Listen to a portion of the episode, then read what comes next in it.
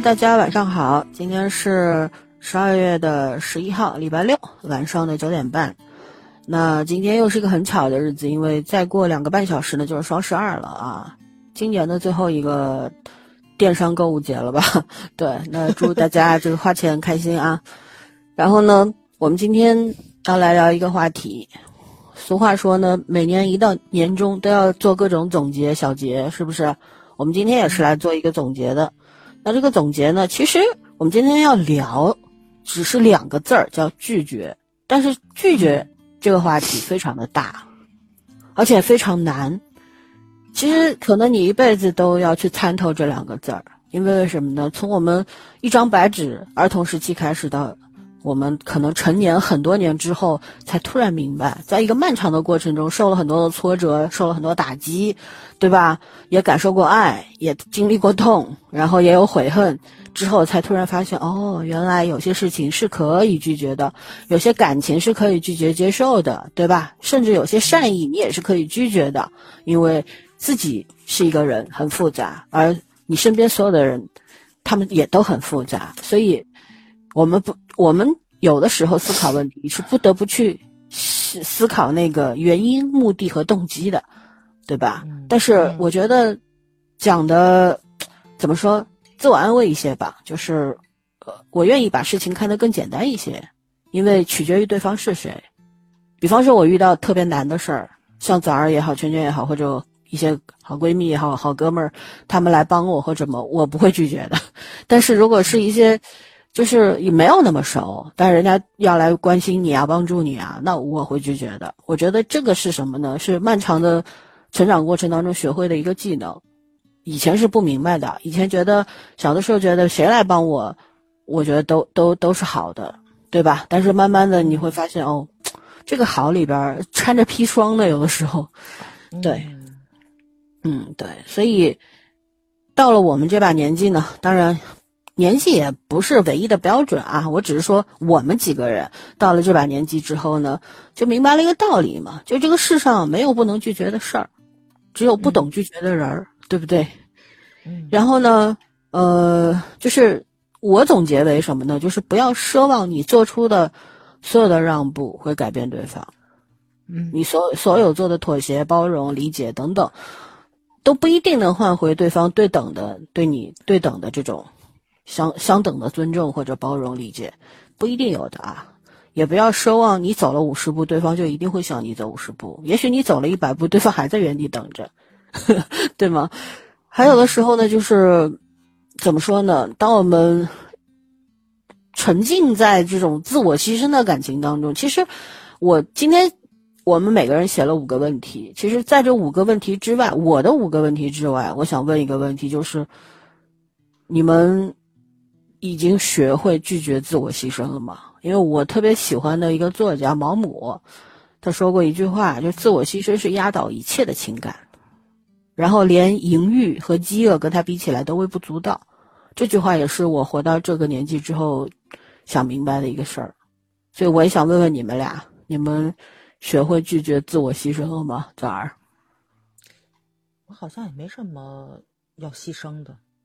嗯，就是因为打个比方，就是比方说你很好的朋友或者你的家人亲戚，现在他们遇到一些事儿，但是呢，你要去帮他们呢，必须牺牲掉自己的一部分利益。但是牺牲这部分利益，你是自己做好权衡的，就是我 OK，我可以承担这个结果，还是仅仅觉得我应该去为他做这个事儿，并且做了之后我自己挺感动的。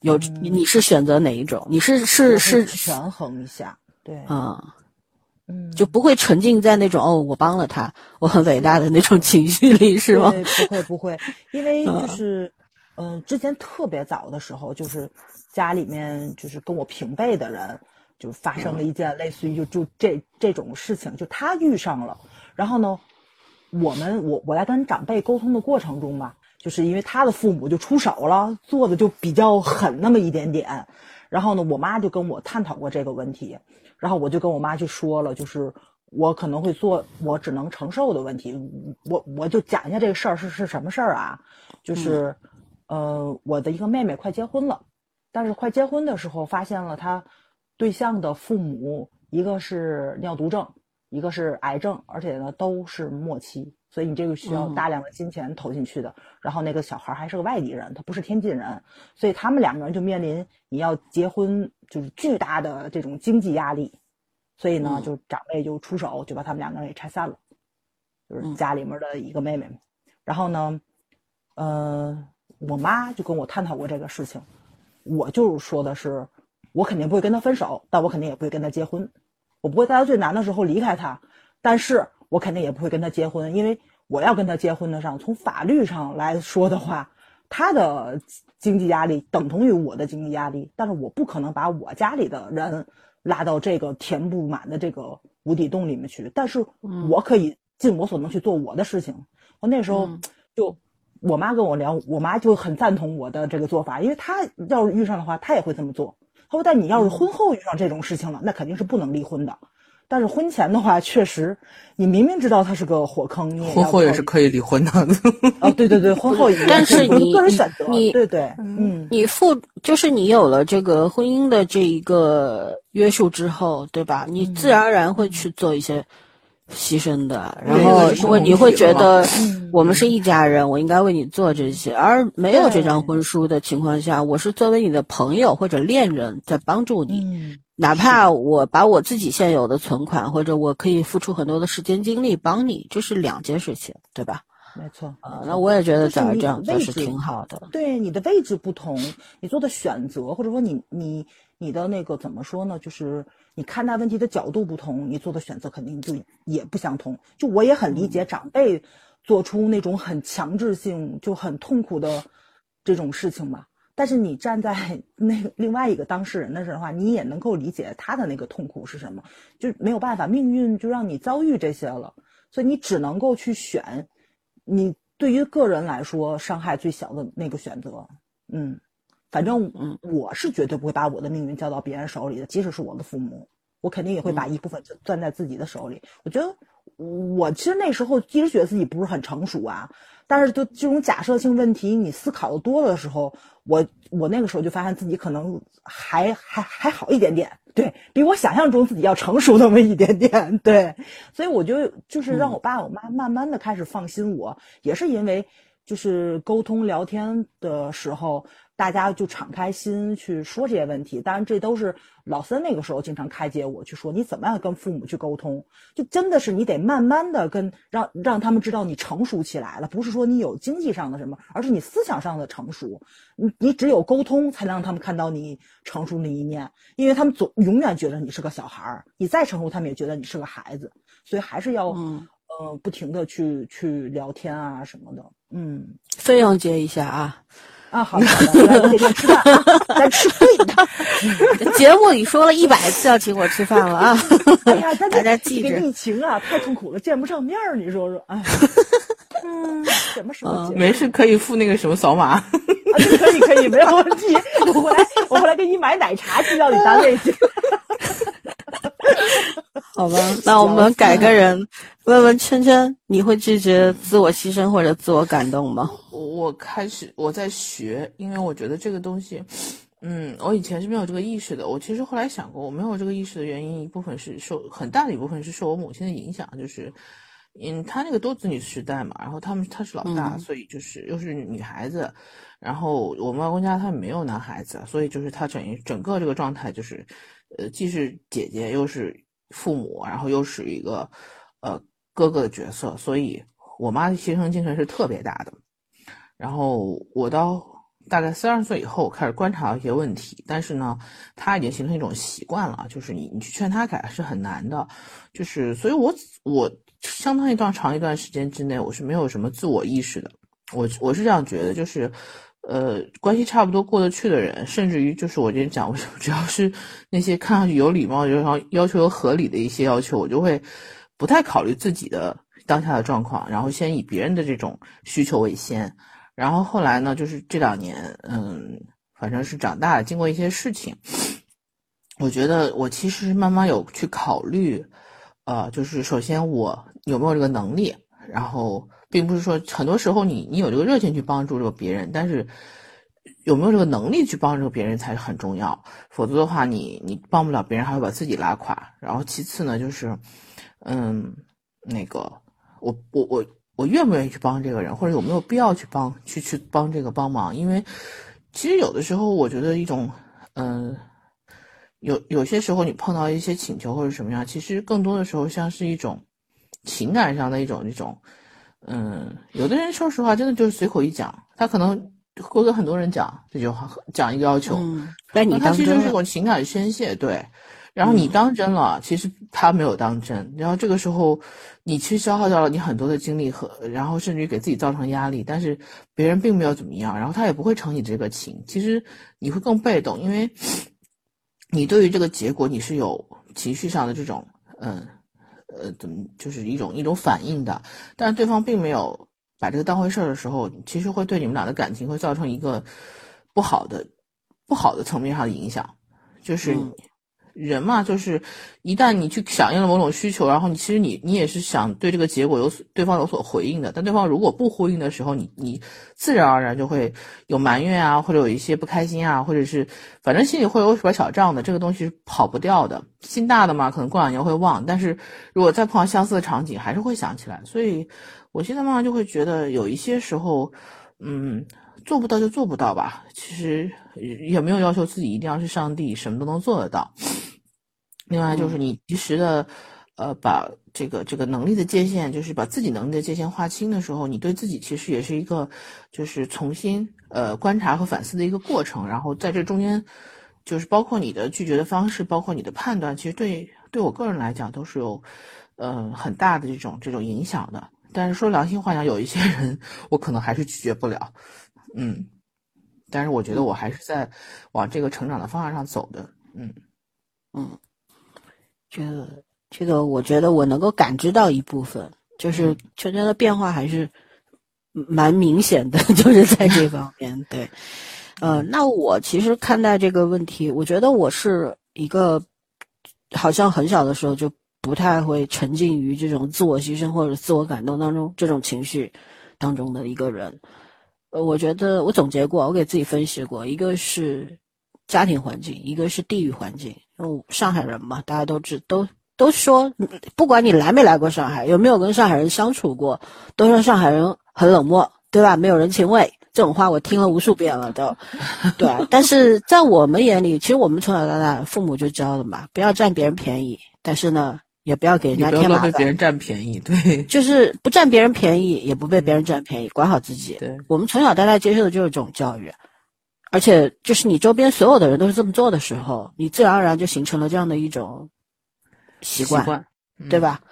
嗯，然后所以我觉得这个地域的环境是很重要的，还有就家庭的环境，就是父母是这样这样子，就像圈圈的家庭里面就是那种。妈妈很多妹妹，所以呢，她不得不有一个大姐姐的身份去照顾，那自然而然孩子就会去复刻父母身上的一些习惯嘛，一些一些行为习惯，一些逻辑嘛。但是我们家不一样，我们家你一个当兵的，对吧？这个家也不管的，所以就这样的。呃，身边的就是我们很我们家族里边很多的人在国外，很多人在部队里面。其实这种人情关系，对吧？可能和别的家庭不一样。不是那种特别热络的，所以有的时候刚认识崽儿的时候，崽儿经常说，呃，家里面什么这个姨那个姨那个舅什么的，就过年过节好多啊，在一块吃饭啊，走动啊，平时来往也很密切啊，有什么东西都会分享，包括我们出去旅行，崽儿也会一箱子全是给亲戚朋友买的东西。我 其实这个东西我是没有从来没有过，为什么呢？我没有接受过这样的影响，就是没没有我们家没有人会这么做。我所以我也自然而然不会这么做，所以呢，我觉得这方面其实这个东西真的是跟你成长的环境是有很大的关联的。但这个东西没有什么对或错或者好和好和坏的一个呃关呃这个家里怎么说就是。对，这不存在好坏或者对错的，只是就是你是否习惯这种生活方式，以及你是否习惯身边的人这样对待你就可以了。如果你们互相都是 OK 的，那那就 OK 了，没有问题，对吧？然后像这种怎么说呢？我觉得就是这个就是关乎到个人边界的问题嘛，对吧？我们自己建立起来的就是身体的、情感的、精神的界限。用来保护我们不受他人的操纵、利用和侵犯，这个是很明确的。还有一个就是反过来，不健康的一个个人边界，容易对他人的情绪和行为，呃，负责是什么？就是特别擅长自我感动和自我牺牲的人，就是喜欢为对方去负责，你知道吗？为对方不良的情绪和行为去负责，或是期待他人对自己的情绪和行为负责。这就是我一开始说的。好像我向你走了五十步，你必须向我走五十步。一旦这个五十步大家做不了的话，就完蛋了，对吧？这个关系就破裂了，啊，很累很累。然后拥有不健康个人边界的人，其实经常对他人的需求和感受看得比自己的更重要。然后呢，会有一些什么样常见的行为呢？就是拒绝别人的要求的时候呢，会感觉到愧疚，然后自己心情也很不好，情绪也会很荡。第二呢，就是。被人不太友善或者刻薄的对待的时候呢，只会忍气吞声，啊，自己又消化不了，然后就崩溃了，对吧？还有呢，就是为了讨好别人，放弃自己的信念和原则，就是不断的妥协。但是他内心，用我们的理解来说呢，就是有时候讨好别人是一种变相的征服欲，嗯嗯，通过。讨好别人来得到对方的认可，从而想要反控制对方，但实际上对方根本没把你当回事儿，你控制个毛线球，对不对？然后还有就是喜欢通过对方的、别人的对你的评价定义你自己，总是会问你：哎，你觉得我怎么样？嗯，你觉得我这个事儿办的怎么样？就这种，如果你身边老有这种人的话，你们离得远一点啊。还有呢，就是时常想要拯救别人，为他们包办和解决问题。这种问题，这个情况其实很多时候发生在饭圈里边。他们总是觉得自己的偶像四这个怎么说瘫痪了，全世界是吧？啊，就是不是四肢瘫痪，脑子也瘫痪了，就那种感觉。就是我们可以打包是吧？啊，为了不停那种啊，不是有一句很流流行的话吗？就是。粉丝对偶像说：“我们要为你背叛全世界。”偶像说：“我不想。”为什么要背叛？粉丝说：“不想。”你想？嗯，对，其实 就是你可能经历了特别特别多的事情之后，摔了特别特别特别多的跤之后，你就明白了一个道理。其实这个道理。几千年前，古人就说过了，就是每个人都应该，且仅应该对自己的人生负责。这句话重复一遍：每个人都应该，且仅应该对自己的人生负责。嗯，你你管好了你自己，对吧？你这一辈子努力的成为你自己，你可能才有能力去，在这个过程当中，有意的、无意的、主动的、被动的去帮到其他人。给予对方温暖和爱，对吧？也有可能，你如果是一个连自己都管不好的人，那你给对方的更多的是负担、疲倦。对方看到你会害怕，跟你的这个关系，人家会觉得很疲惫。啊，其实我觉得，其实我们讲的这些东西深不深？非常的浅，啊，非常的浅。但是我觉得很多人他懂得的道理，不一定做得好，所以我们。前二十分钟都在聊这个关于自我感动和自我牺牲的问题，我们把它放在最前面，是因为我们都会觉得，其实这个问题在很多人身上都在发生，嗯，对吧？有有，甚至你肯定会遇到，你一定会遇到过这种朋友或者亲戚或者什么，张嘴，其实他所做的事情伤害到了你，你反抗的时候或者提出拒绝的时候，他会说：“我都是为了你好呀。”嗯。嗯，我就是真心为你呀。可是这种所谓的为你好，真心为你，是你不能接受的，给了你重大的压力的，对吧？那我们所要做的就是，当你面对这样的人和事情的时候，你要 say no。OK，那我们因为五个人，呃，不不，每个人写了五个问题，没有五个人啊，然后。一共十五个问 题，我们是问自己也问对方的。其实这些问题我们到时候也会放在我们的评论区或者文案里边置顶，让大家也来好好的思考一下，回答一下，好吗？那我们就从早儿开始，我们一个一个问吧。呃，早儿一个问题，圈圈一个问题，我一个问题，一共十五轮，一共五轮，好吧，十五个问题。来，早儿来。嗯，我的第一个问题是：你会拒绝不熟的人或者陌生人的请求吗？就是要讲原因吗？对，要讲原因，因为我觉得不讲原因，十分钟这期节目就结束了。不会，不会，不会，对对对。对，因为对于我来说呀，我拒绝熟人就特别痛快，就因为就大家就特别了解对方了嘛。因为我就是一个就特不喜欢矫情的人，我朋友也都是这种，就特飒，你知道吧？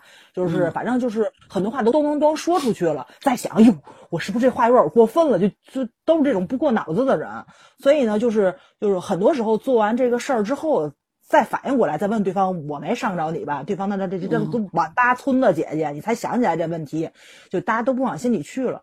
但是对不熟的人，我就总特别不好拒绝，抹不开面子是吧？嗯，对。这其实与圈圈的第一个问题合上了，就是你的拒绝标准是什么，对吧？这两个我们可以放在一块说。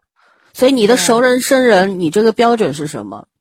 关系的远近是那种马路边上，就是或者餐厅里面见过的，还是说就是说日常普通同事没有那种很深交集的，比如说刚来你们这儿的同事，理发师啊什么的，就办卡，对对对对对，就这种就是可以划分到陌生人的那个里面去，就不至于说不认识，但是又没有很交情的，嗯，没错，就他这种特别直接的过来跟我说，我也会直接回他，因为就是那种就特别快就就交割好了，我就马上拒绝了。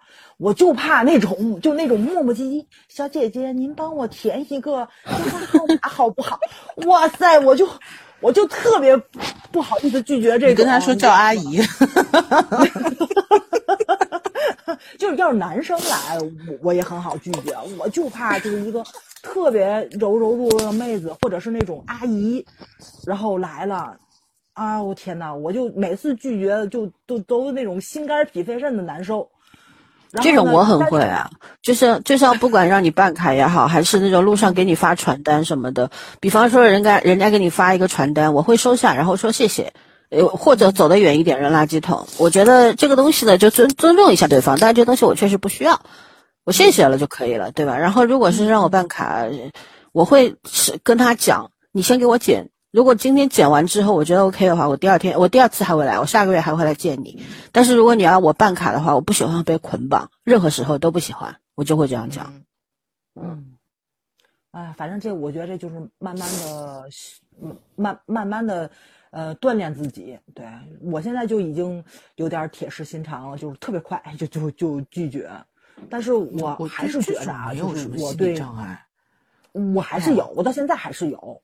我就特别抹不开，怕伤着这种，就是看到，其实反而是一种保护欲。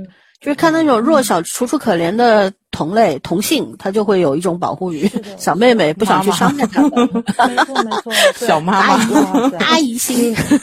我到现在你知道吗？还有卖家具的给我打电话了，就是陪我妈出去溜去，都是小妹妹过来。姐姐，您帮我填一个行吗？我还不会留假的那个电话号码，但我电话号码还从来没换过。我到现在还接着就是。姐姐，您换家具吗？您装修吗？到现在还还接电话了，你就想我都没事，嗯，所以就我我是碰到那个就是，嗯，对我我觉得我是那样的，就是像这种我没有心理障碍的，我对熟人有，我对生人没有。然后就你比如说前一段时间就是那个外地的，不是有有两天周末招聘嘛，就是外地来报来报道那些那些孩子们，对我来说就是八九零年九零后了，肯定是孩子们，然后。就根本不认识，见都没见过，然后就从考试场出来，因为我出来是要督导他们不要再跟下一个候场的人有有交集嘛，然后就直接走，然后就有的那种嗯贼拉热情的，属于那个天生不怕人，就跑过来跟你 跟你跟你小子套近乎，说呀，说这个题是不是特别简单，老师，然后怎么怎么样，他说说我都没答好，然后那个我就面无表情的，有有女生有男生，其实我对女生的态度还好一点，嗯，我就说是啊。我说在外面听着挺好的，因为他们那个不是很隔音，我在外面有的可以听到。我说外面听着听着挺好的。我说那个下一个，我说你这边可以拿包走了。然后有的就是那种特别特别自来熟的，然后我就说嗯，你你直接拿包走了，不能在这儿久留。然后人家就一脸很不解风情的表情看你。但是我觉得我我对这种没有的。我觉得就是像这种关系的，就是首先场合嘛，你你在那个场合肯定我是不会跟你什么搭讪聊天之类的。然后其次呢，就是如果是一些办公场合，即便是我不熟悉的这些同事或者是那种有些人，如果他提的要求是我我工作范围内合理的，OK，我有时间的话，我会去帮他。可是，如果就是说不合理，或者是我我一个是超出我的范围，另外一个是我没有时间的话，我也会拒绝。这种我没有太大问题。嗯嗯，我对大街上那种什么就更没问题了。嗯嗯，我对于熟人生人，我其实我该拒绝的时候我都拒绝。就有的时候，比方说分不分熟与不熟，对我只讲我其实属于这种对事不对人，嗯，对对事不对人。然后就是以前吧，就对事不对人这件事情，其实以前和现在态度也不一样。以前我有时候会，我觉得我是对事不对人，但是对方理解不了，甚至于他可能会跟第三个人去讲我这个事情上面处理，让他那个方式让他觉得太生硬了，不像朋友或者怎么样，我可能还会愧疚一下。我现在完全不会了。就我觉得崽儿所谓的铁石心肠，还火候还太浅，知道？像我这种就是属于，就我觉得就是有理讲理啊，有道理讲道理啊。就有的时候，即便是我的朋友和其他我不太熟的人发生了问题，我也会跟我的朋友讲道理，而不是去站在他那一队。甚至我以前不是讲过一个嘛？就是我那我那朋友跟她老公吵架，就前几期节目讲吵架。呃，上完厕所不洗手就去洗碗了，然后她老公不高兴，就是你怎么可以不洗手上完厕所？她意思就是我去洗碗了，我不就直接洗手了吗？对吧？洗洁精洗手啊。理解不了，我也理解不了。对，就吵了一下午，然后朋友就找我说：“你你觉就是意思就是你你得帮我，你觉得我这样跟他吵一下午，你得站在我这边。我我其实知道他想干什么，但我说的是，我说你以前也这样吗？”因为我第一时间想到的就是同时出现两个念头，一个就是我以前去他家做客 吃过饭，他也这样吗？还有一个就是我在想，她老公没有做错啊。然后还有一个就是，我觉得即便你是我的好朋友，她老公只是我的普通朋友，但我这件事情你错了就是错了，就这样。然后。后来他就很不开心嘛，但后来也就和解了，就是可能就太冷暴力我，但是我是个摩羯座，冷暴力这件事情我太擅长了，我也不冷暴力你，我不理你就完了。后来也就没事儿了，大家都成年人，就有女孩子很容易有情绪的，但是我觉得我我之所以能跟我多年的朋友，也是因为是可以处理自己情绪很成熟的那种人，就是他可能情绪来得快，但是他自己可以消化。就就 OK 了，所以我觉得我对于熟人生人的区别就是生陌生人的拒绝。如果这个事情我要看情况的，比方说对方真的遇上了困难，我也可以讲个事情。其实这个事情在别人眼里可能很蠢，但我觉得我没有，我也没有问题。就是有一次我在咖啡店，呃，喝咖啡，然后进来了三个人，拿了那个纸啊，什么捐献啊之类的，就帮助那些山山村的孩子啊什么的。其实。我那我其实是明白的，这种骗局更多一点。然后我看到他们三个人就得到被拒绝了无数次之后，到我面前之后，我拿了一百块钱给他们。那时候还手机支付还没有那么盛行的时候，那时候身边还是多少有点现金，我给他一百块。然后对面作为一个男生就说他是骗子。我看了他一眼，我再看看那三个人，那三个人眼眼光就闪烁了，就开始往旁边躲。我就朝他们笑一笑。其实我觉得这一百块钱对我来说没什么，但是呢，我为什么会给他？而且我是知道他百分之九十九是个骗子，但我觉得年纪很轻，这三个人特别轻。就是如果说我我特别想知道，也有一种实验性质，就我给你这一百块，你会觉得有侥幸心理，得到了满足，因此这个路越走越远。还是你会领会到别人的一点点的信任的，得到了一点信任和尊重的时候，你会不会心情不一样？这个答案当然我是探知不到的，可是我觉得任何事情都会有一个结果在那边，对吧？所以我觉得我是只是我拿了一百块钱做了一个实验而已，但后来我跟我的就跟我的同行聊，他们是可以理解这件事情的，甚至于我的很多朋友同事有时候如果是他们的话，他们也会这么做。并不是，但是有很多就普通的朋友啊，或者一些长辈，我有我有时候聊这个事儿，他们就会说：“你你傻不傻？你被他们骗了。”就是其实我觉得有些事情，对吧？你只能去跟你很熟的人去聊，嗯，对方会 get 到你的那个动机、你的那个目的及你那一瞬间的反应是什么，对吧？我其实当时看着他们，我把那钱要回来，也不是做不到，嗯，但是为什么我没有那么做？我就觉得，我看他们一眼，包括对方是那旁边那小伙子说他们是骗子，那些人这句话“骗子”两个字肯定也到他们心里去了。我就很想知道，在这三个人眼里，呃，心里面会不会留下一些什么？这个是 我觉得是职业病，知道吗？啊，但是我我在乎的不是这个钱，或者在乎他们怎么想。我是在有的时候跟朋友或者亲戚聊起来的时候。我也不是在乎别人怎么看待我这个问题，而是我会去更接受那些能够理解我的人。就是我觉得这些人他对我是信任的，因为我做做这样的举动或者行为的时候，他们能够理解你，能够包容你，哪怕觉得你就是傻，但是他不会把这个傻字说出来。嗯，所以我觉得这个是什么？是这个是跟关系远近其实关系不大。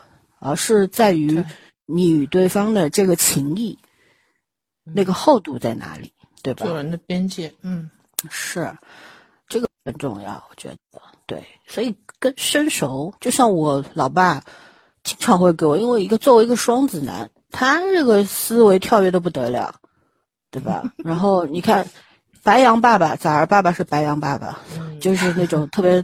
冲动的那种，特别热的热的那种。我爸爸是特别跳脱的那种，他今天想这个，明天想那个，可能他一天有十几个想法。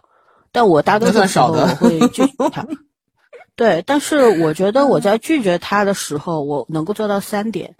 第一点，我会非常坦诚的态度告诉他这个事情我不同意或者我不接受。但是呢，第二点我会告诉他，我觉得问题在哪里，或者说。因为我的原因，我觉得问题在哪里？第三点，我会认可他，就在这个三件事情其实同时发生的，我会认可他，他所做的决定里面对的部分。我觉得第一，照顾到了对方的心情；第二个，照顾他了，照顾了他的尊严；第三个，他也跟你产生了共情，他也转而有一个缓冲来理解你你的想法，而不是那种生硬的说不，我不要。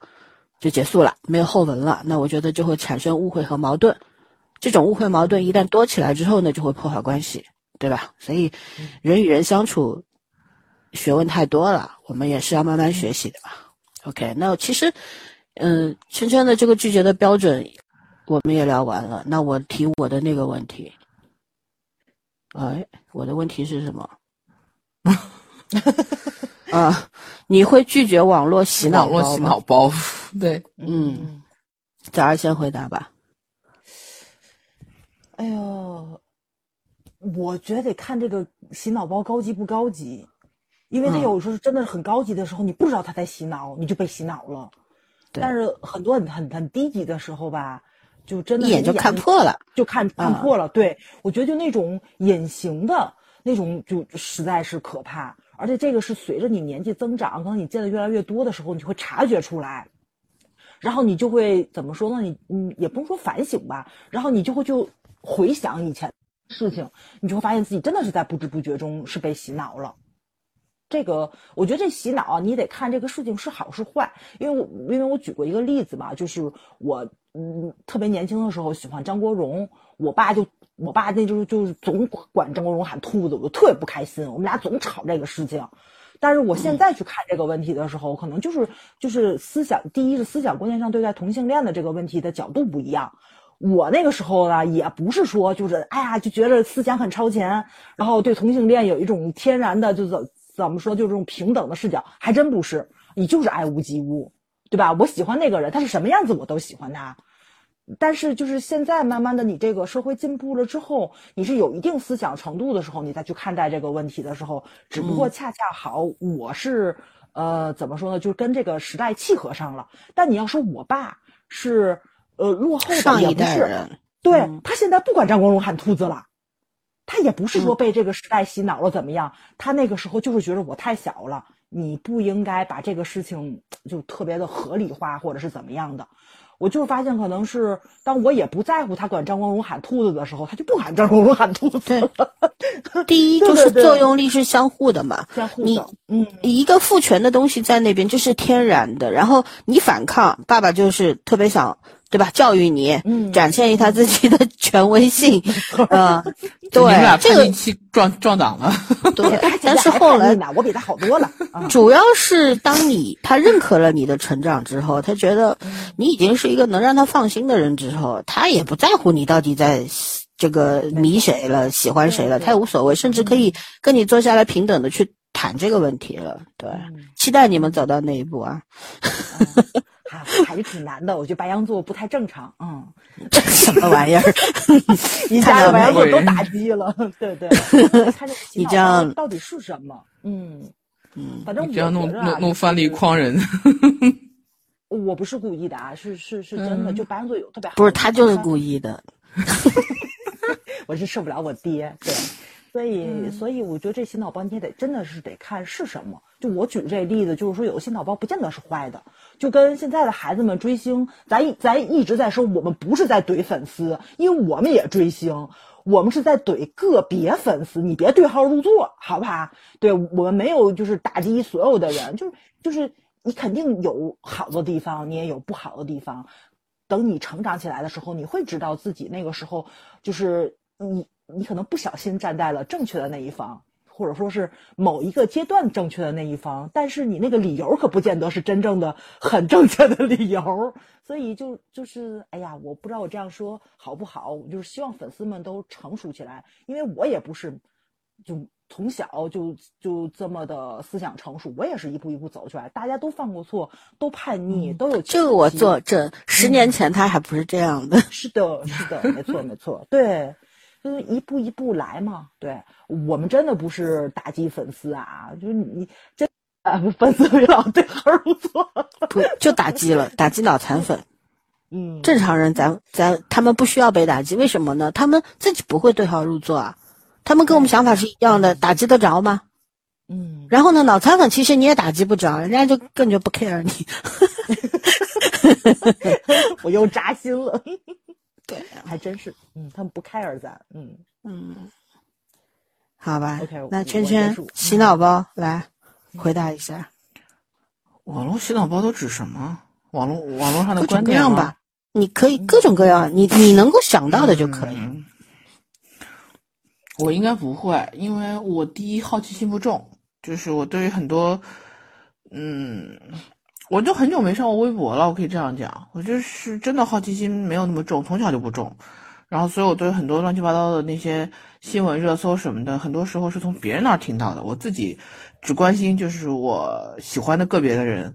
然后，所以我觉得我信，就是说从这个信息量的获取上来讲，我我我是比较窄的，所以我对于这种，嗯，怎么讲，就就就首先来说，我不太可能是这种热门信息的主力人群，不管是主力八卦的还是主力发表观点的，我是不太掺和这个这些事儿的。就像你看森森和枣看电视剧都开弹幕，我从来不开，我烦都烦死了，就是这种。我觉得，我觉得好好的看剧就看剧，哪那么多废话？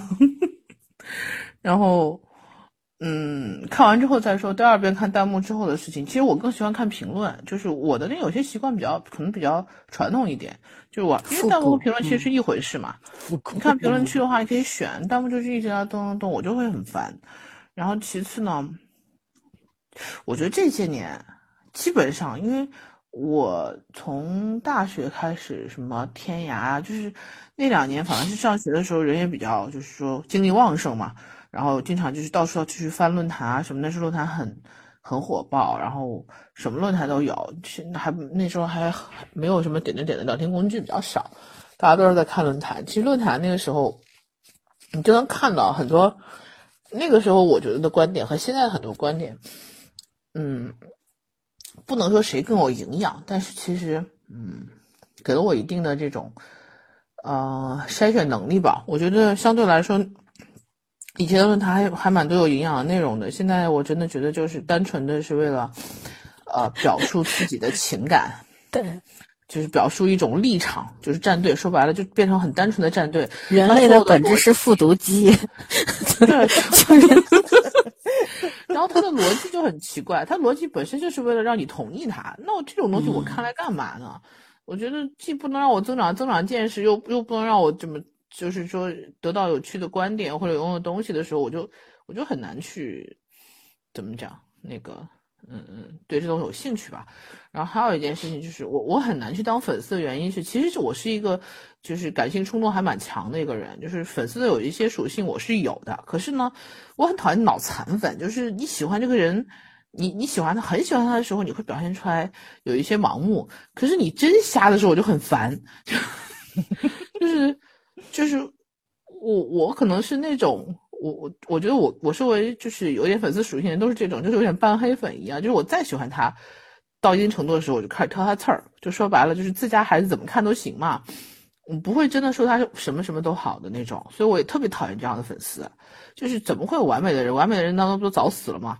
我我一天到晚都是这种，完美是不长久的。就是世界上没有永恒的，嗯，对啊，世界上是没有永恒的美好的。完美这件事，你跟咒他早死有什么区别呢？所以我不相信有任何人或者任何事情是完美的。然后你要承认局限性嘛，所有的人他的观点都有局限性，就包括所有人他也有长处也有短处，这样才是一个正常的人啊。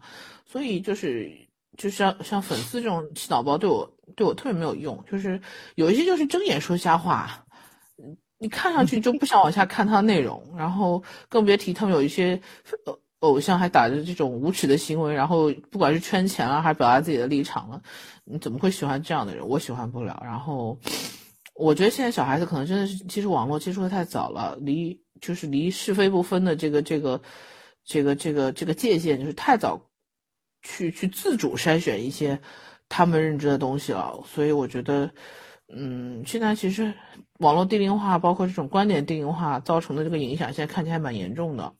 嗯，还好我还好年纪比较大，没赶上这波这波大潮，我觉得还挺好的。嗯嗯，生的早还是有好处的啊！对对对对，我想起白岩松说那句话，说给我机会让我从让我晚三十年生，我绝对不同不同意。你你们现在的歌太难听了。大实话，大实话，对，嗯嗯。对，就洗脑包。我这个问题，我其实提出来之后，我自己是思考过的。我在想，我小时候有没有这种被洗脑的？好像也没有。就是我我不知道为什么没有，就是好像也没有人会刻意来给我洗脑。因为我觉得家庭教育，摩羯座永远都是一副看你犯蠢的样子，没有人好意思。就就是家庭教育这一块儿，我觉得不算是洗脑吧，而是。父母只是把他们的认知灌输给你而已，对吧？但是你长大之后，通过你自己的成长，你的阅历增加之后，你是有机会去反驳和分辨的。所以我觉得这东西就不叫洗脑了。然后社会上的东西，学校里接受的这一切，那是你在接受知识，接受一些概念、一些逻辑问题，所以也不存在。不能叫洗脑，对啊。对，那不算对。然后洗脑的可能。政治性的东西吧，我觉得更多的是这种，就是我们这代人，就像四十五十六十七十八十这些，我们更注重集体主义观念。包括现在，我觉得九五和零零后也是很注重集体主义观念，也不能说不对。现在其实七零六零这帮人可能更利己主义一些，当然我没有那么广的打击面啊，只是个别个别，因为因为他们遇到那个时代背景不一样，比方说他们。青春期的时候，或者刚拿身份证的时候，就改革开放初期嘛，西方的很多东西涌进来之后，可能他他接受的大面积的东西冲击太大，来不及筛选，所以就形成了你的很固化的一些思维方式。然后当他们进入我们现在这个时代之后，又成了父母，所以他们自然而然会就是形成对自己的子女什么的也会形成一定的怎么说呢？比较很难讲的影响吧，这个要看他们的孩子是什么造化。当然，我觉得并不是所有人这样，很多的我接触过比我年纪大个十岁左右的这种朋友，我觉得思想很开放的、很先进的人也很多，很先锋的人也很多的。他们倒是没有被影响，或者说被曾经被影响过，但是后来自己也是慢慢的去剔除了一些什么，然后又让自己更加的健，这个想法更加的健全一点吧。或者说心态更好一些吧，就是也可能认知认认清了生活的本质，就是生活就这样，你再折腾也这样，你没办法的。对，就算了，接受吧，就是这样。你再闹有什么用呢？对吧？这是一个，还有一个就是，呃，怎么说呢？就是像你们聊到了粉丝，我觉得一个，其实你看现在粉群的结构，呃，这种四十几岁、五十几岁的人很多的，然后还有就是很年轻的那一帮十几岁的小孩，二十岁左右的，其实这个不就是二十岁左右的，不就是那一帮六零后、七零后的孩子吗？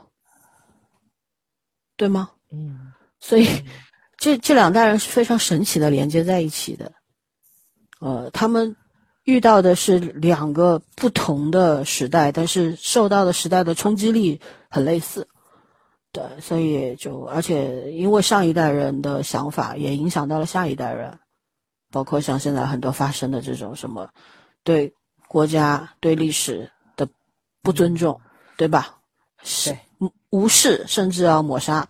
这种我是断然不能接受的，而这种东西是无法影响我的。然后最近我在围观一些网络上面的 饭圈的纷争，对吧？看得挺开心的。有时候，呃，群里面呢，我们是禁止讨论，为什么呢？饭圈的一切我们都不想聊，要聊外面去吵，不要在群里吵，因为各家粉丝都有，所以大家也很默契，也不聊，也不去设计这一块。我觉得大家做的都很好啊，给我们的群友点个赞。然后呢，有的时候就是跟。朋友圈子里面说起来嘛，人家就说：“哎，你少看看，看了回头生气。”我说：“我一点都不生气，你们信不信？”有什么好生？我说：“我看这个有时候我就我看的特欢乐。”我说：“我能多活十年。”我就觉得，一个是观察样本，还有一个呢是觉得天哪，现在年轻的一代里边的一部分人，甚至大多数是女性，是这个样子的吗？我对他们未来很感兴趣，以及他们的。下一代很感兴趣，你知道吗？就是，就就我的乐趣在这里。而且我其实是一早，我是属于比较认命的那种，呃，也以我这个年纪和智慧，我觉得我看透，离看透还有十万八千里。但是我觉得我是认命，就是，嗯，我知道这个世上像我们这种人都是来凑数的，根本成成不了杰出的那一代，对吧？可能在凑数的里面，我们算。比较好的那个良好的那种类型的，对吧？你可能大多数的凑数的就就真的是凑数来的，不值一提的那种。所以呢，就是当我去接受了这个这个 事实之后，我就无所谓了。就是那种，如果这些人他注定是这样，你跟他吵什么？嗯，你跟他吵。对吧？你自己回头高血压了，我们都这把年纪了，高血压谁给我们看病？对吧？没必要。对，嗯，对。然后你又不能纠正他，但是他又试图来纠正你，他又没有能力纠正你，你们永远就焦灼状态，永远在那互相厮杀，但是又没有出路的那个状态里边，就不不难受吗？所以我觉得，我只看，我不说话，我只默默的围观。哈，然后我拿着手机看这些评脑残评论的时候，我就有时候会笑。我觉得，哎，怎么回事？怎么办？对吧？我也不会忧虑说我们年未来会做国家的未来会怎么样，我们中国人会怎么样？我不会去考考虑那件事，因为一个国家的发展，一个群体的发展，其实都是靠，甚至于这个人类的发展，都是靠那部分百分之二十的人去推动的，靠杰出那些人去推动的。我们没有那个能力，我们只是随大流的。对吧？而那百分之二十绝对不会在饭圈里面，这有什么好好好伤心的呢？包括饭圈，它就是一个小众群体啊。他们他们其实就是小众的。中国有十四亿人口，你说饭圈有有多少人？充其量一两千万吧。而且甚至不是有一句，呃，去年流行一句话什么了？全网活粉。四千人还是四百人 还是三百人？我记得是这样一个概念嘛。说明什么呢？就是其实来来回就能够把自己的时间精力、自己的人生浪费在跟你不相干的这种所谓偶像身上，他给他就是无意当中露出一个笑容、一个眼神，你都能有千百种解读的人。你觉得他无不无聊？我觉得超级无聊。但会这么做的人真的是极少数，所以他们是小众的。我不在乎，我也觉得他们影响不了未来。嗯啊，他们只会祸害自己的家庭和下一代，那就让他们去吧，我们也没办法，对不对？对啊，所以洗脑包，我觉得洗脑包对我不存在，但是情绪影响肯定会有。比方说，有时候看到军事上面的东西，对我的影响会比较深。就哪里发生了小局部战争啊，不，我们的解放军战士受到了伤害啊、牺牲啊这些我会。然后有时候看到南海什么 什么狗屁外国军队又进来了啊，飞机进来了，军舰进来了，我会有时候会情绪激动一下。但但想想，哎，激动也没有用啊，要相信我们伟大的 国防力量，对吧？没办法，对，就就是仅仅是这样。那有时候就是就刚啊，我还录节目之前还跟圈说，今天呃朋友的主持的一档婚礼上面有一个爸爸，女婿是台湾人，然后这爸爸是。呃，铁路集团的，铁路单位的，他说我虽然退休了，但是我还有能力。如果呃有一天这个铁路可以修到台北了，那我愿意去 发光发热，发挥余热，一定要去坐着火车去去祖国的台湾宝岛看一看，母那个什么故乡看一看。对我看到这个的时候，其实我我挺高兴的。我觉得这种东西都不是洗脑包，但是。这区界限在哪里？就是 你说你你把这个东西看成了一种幽默，或者说一种期盼，嗯，对吧？我觉得就可以了。但是你不要把它当成一个当成一个真理或者什么去看待。为什么呢？该实现的它始终会实现。嗯，对，对吧？嗯，OK，那我们继续下一个来这儿问题。我的下一个问题是：你会拒绝不想要的感情吗？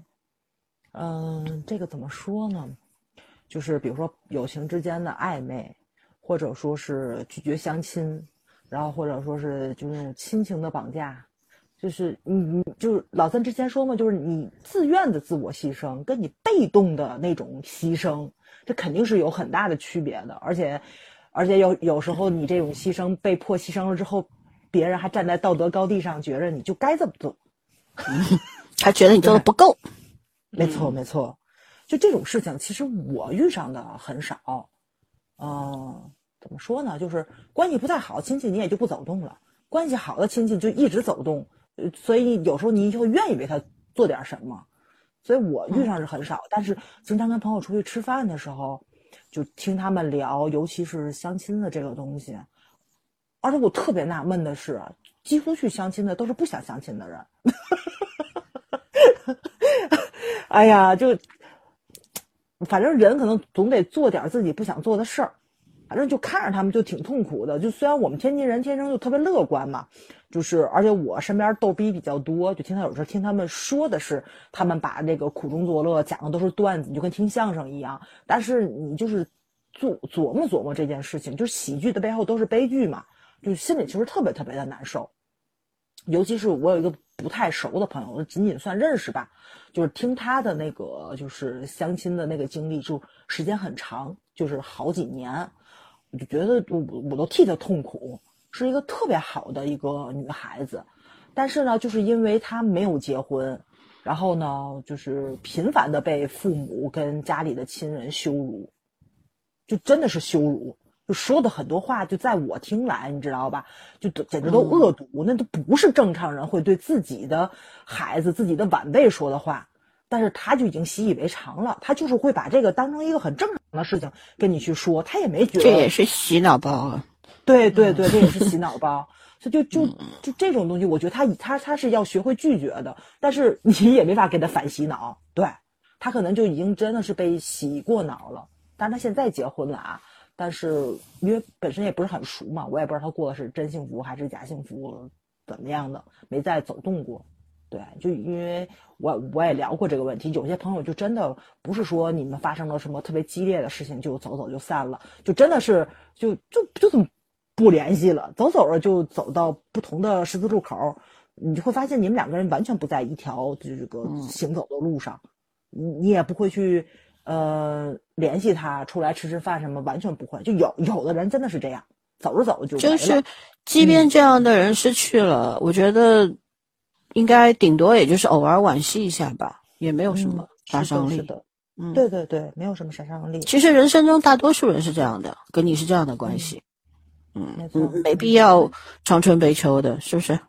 嗯，搞不好就松一口气，会有点 会有点点伤感嘛，就偶尔对，就偶尔惋惜一下嘛，对吧？没错，没错。但也没有没有别无他法，因为这个这个是必然的一个过程。嗯嗯嗯，是的。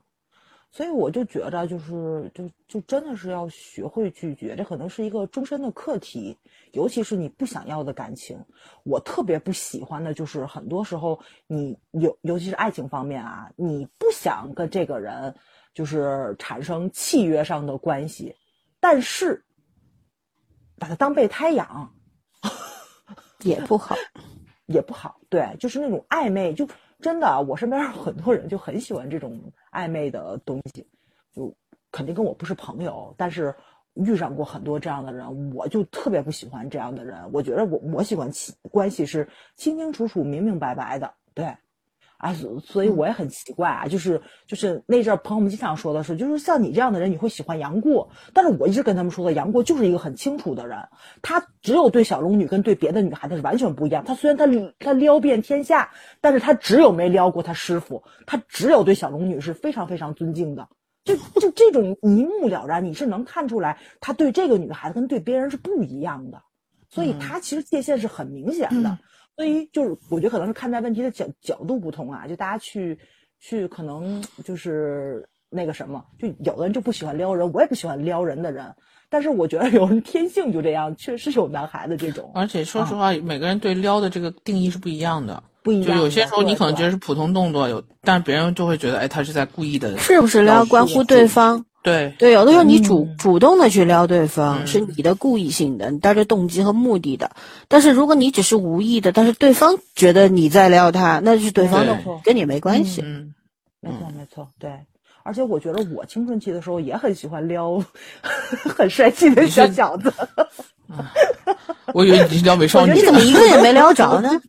嗯，不是，全撩成哥们了，就检讨一下吗？不是我的撩，绝对不是想跟他产生什么，就是逗他，就觉得他跟别的女孩子怎么怎么。那你这不叫不叫撩，你这叫招猫逗狗。叫招，对，你叫撩闲，不是撩人。招猫逗狗，对对对，反正我就喜欢跟美人打交道，不管是帅气的小伙子还是小美人儿，我就我就喜欢逗他们。就我觉得这种喜欢美这种天性，你是拒绝不了的，你知道吗？所以我就不能在旁边蹲着老是看着吗？啊，对，我就以前就我觉得真特别讨厌，我走在马路上都会对帅哥吹口哨那种。我现在已经不这样了，我觉得我已经沉稳了好多，你知道吗？如果我们俩走在马路上，对着帅哥吹口哨哨，我立刻转身，绝对不认识你，离你远一点。对对，我有我有一个我有一个朋友，就特别像老三，你知道吗？他在马路上，我喊他，他从来不理我，就嫌丢人是吧？是的，就是。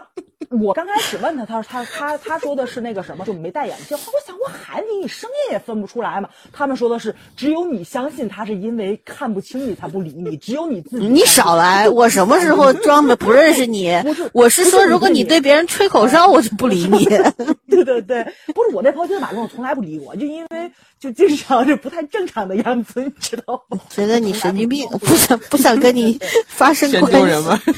对，你看老三是摩羯座，那个人。是金牛座，你知道吧？就真的是很正常。我觉得金牛座自己都不会干这种事儿，绝对会忍别人干这种事儿。他就他就接受不了，但是也是这么多年的朋友啊。反正他反正都是在内心嫌弃你，嫌弃嫌弃就习惯了。嗯嗯，所以我觉得我朋友我我不嫌弃你们，太可爱了。哇，我认识的男生都没有对人满敢满世界对着女生吹口哨的。我跟你们说过我。白羊座的闺蜜吗，她就是跟我约了，我们两个人见面。她在公交车上碰上一个帅哥，她临下车拍拍帅哥，稍微一回头拍了张照片，然后就她就直接下车了，然后给我看。然后那个时候像素还很低，你知道吧？就刚用手机的时候，十几万的像素，很模糊，不像现在似的，他抖他也能拍清楚。我觉得这种事情我还是办不出来的，但是白羊座能办，你就想一想，所以我们两个是闺蜜嘛。你跟白羊座是有缘分的，也没对，我也发现了，相爱相杀型了，割不断的缘。是的，是的，就一般一边嫌弃着，但一边还能做好朋友。你知道，做这种类型的节目特别伤自己，你知道吗？别人会看到你的真面目。对，是的，是的。我现在已经好多了，但你在听众也心目当中的形象碎了，淡了要。青春期的时候，大家不都这样吗？你们不这样吗？没，我们没有，我从来没有这样。哇塞，这你们都没有中二期的吗？没有。我我长到三十几岁才知道什么是中二，是的，我长到我长到三十五以后才知道什么叫叛逆，不太可能吧？我觉得金牛座就是那种，就是怎么说呢？就是那种，嗯，叫什么来着？就是 好吃懒做爱美色。这个 金牛座，我跟你讲是什么叛逆？肯定很作的。不，金牛座的叛逆在于你干嘛他都支持你。这是他的对对对，他但是绝不干出格的事儿那种，确实是对，绝不旁绝不干出格的事。不要聊星座，大姐们，跟你没关系。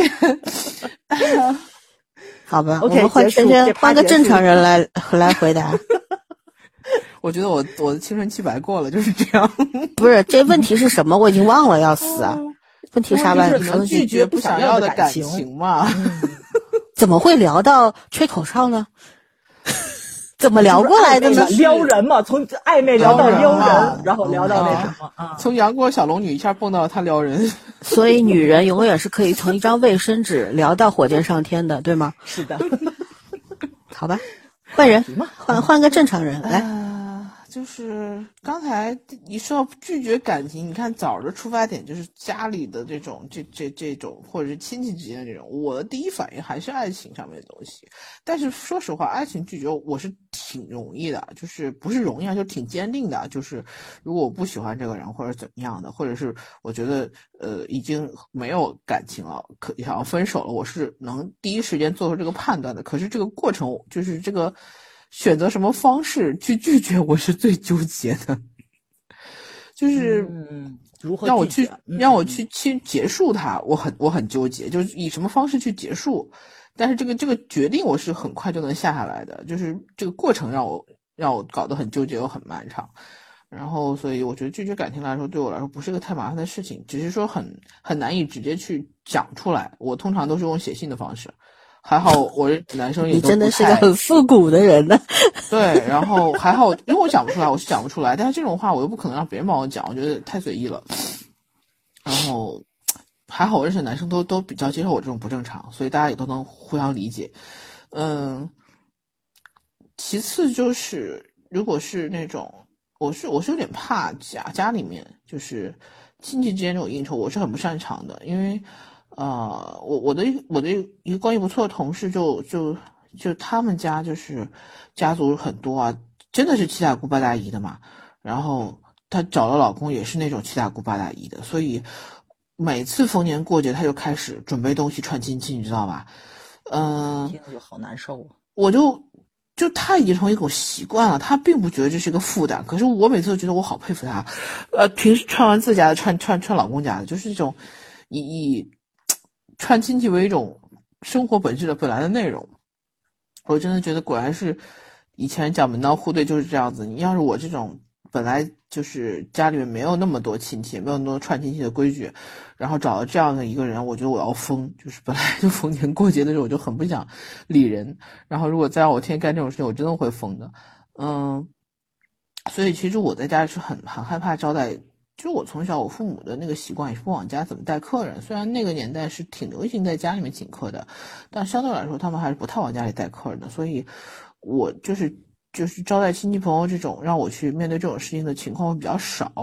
所以我一个是不擅长，另外一个我也不喜欢。就是我觉得家还是一个很私密的东西嘛。然后像这种，嗯，这种场合就。真的有的时候是父母会跟你说啊，你招待一下，你长大了嘛，总是要做一个主人的那种，然后招待一下谁谁谁，然后我就还挺尴尬的，我这种时候就特别不喜欢，然后就特别想跑出去，就是有的时候我不是过年的时候，我们就特别同情老森，不光要招待各种各样的客人，还要负责做饭，过年夜饭。我对啊，我们就还好，我觉得我就还好，就是还有机会跑出去，然后。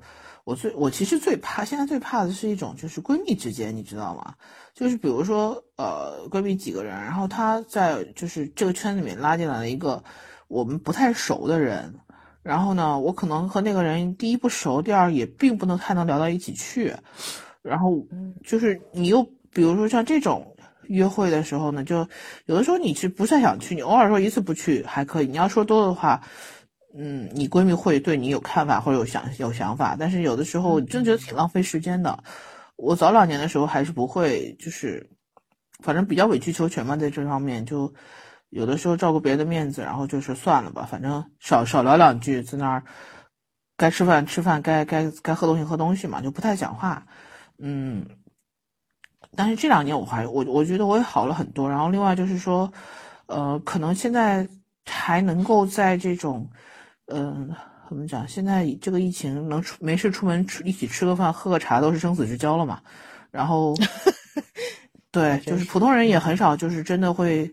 专门去去去外面吃个什么饭，然后另外就是，你其实乐于经常跟他一起聚的人，其实是精挑细选了的。通过一些事情，通过一些年纪，然后大家其实都彼此能接受对方的一些生活原则和一些观念了，所以就不像以前那样，有些时候是是出于敷衍的一种怎么样需要，然后我就不得不参加的应酬。你像我现在的朋友就比较能理解，如果真的是，嗯。就我不想去，或者是怎么样，就是也没有像会会会说，嗯，不太不太开心啊，或者是很在意的这种，我觉得挺好的，就是成长吧，成长反而是各种各样的事情都经过以后，可能就觉得人生没有白走的路呗。然后我觉得可能也是我表现出一种拒绝的态度，或者一种很明确的这种我没时间啊，或者我其他安排的这种空，大家学会一个彼此尊重了，这东西可能是要磨合的，就是。你既要表达出来一一一种你的拒绝，然后对方也要慢慢的去学习和接纳你的这种，嗯，个人的一个一个态度吧。就是，因为有的时候我现在也会反思，为什么就是别人会，嗯，有的时候就要喊着你，其实可能你自己的态度也并不坚决嘛。就别人也觉得你你可能是想去的，如果你真的表现出来那种，就是我其实不想去的，或者我没有时间去的时候，可能。呃，也未必真的会一定要要要你去，反正这事儿就怎么讲都是两面的。反正拒绝这个东西，我觉得确实是你也要表达态度。如果你的态度很暧昧的时候，嗯，那别人有别的想法，你也不能完全怪给他吧，就是这样子。嗯，就是两个问题，一个就是要把呃，在你接你去你去表达和对方接纳的这个过程当中，大家要多一些包容和忍耐。对吧？对，还有一个就是，对，这个是很重要的。还有一个就是，呃，怎么说呢？哎，还有个什么我忘了，算了，不说了。就这么随意。嗯，对，好吧。那我回答一下这个问题。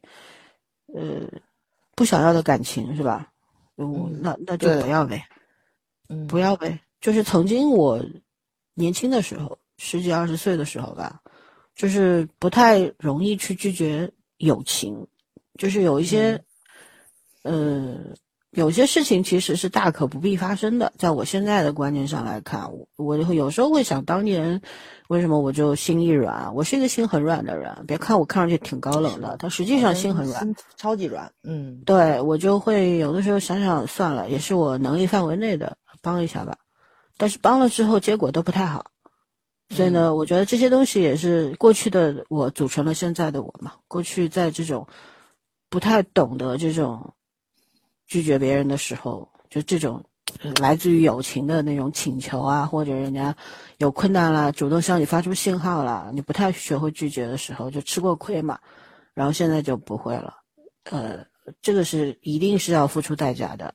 没有人天然从一一张白纸开始就知道朋友是好还是不好。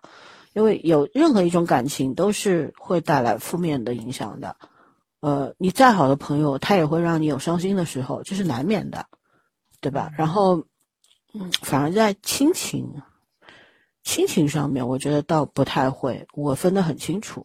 我就觉得对我特别好的家人亲戚，我会报恩的，然后对我不好的，我也不鸟你，就这样。还有就是爱情，我觉得这个怎么说？我反射弧特别长，我能过程 没有困扰在这方面，没有拒绝都不知道已经拒绝过了。对他明没整明白呢，结束了。对，嗯，所以就是我觉得我这辈子吃过最大的亏是在朋友身上吃的，但是也相等的，就是得到过最大的安慰，并不是来自于亲情或者爱情，而是友情。就在你最难的时候，是朋友陪你度过的。所以我是很在意朋友的人，呃，很有时候会很在乎朋友的想法，只不过不太会表现出来而已。但我会行动大于嘴炮吧，不太会说，会做就是了。我觉得，就有的有些人他愿意听，但有些人很其实应该这样说，大多数人他愿意听好话，反而看不到你做了什么。但我觉得，如果能够陪着你慢慢十年、二十年、三十年走下来的人，他始终会因为看到你的行动。而和你在一起，而不是因为听你说了好话，对吧？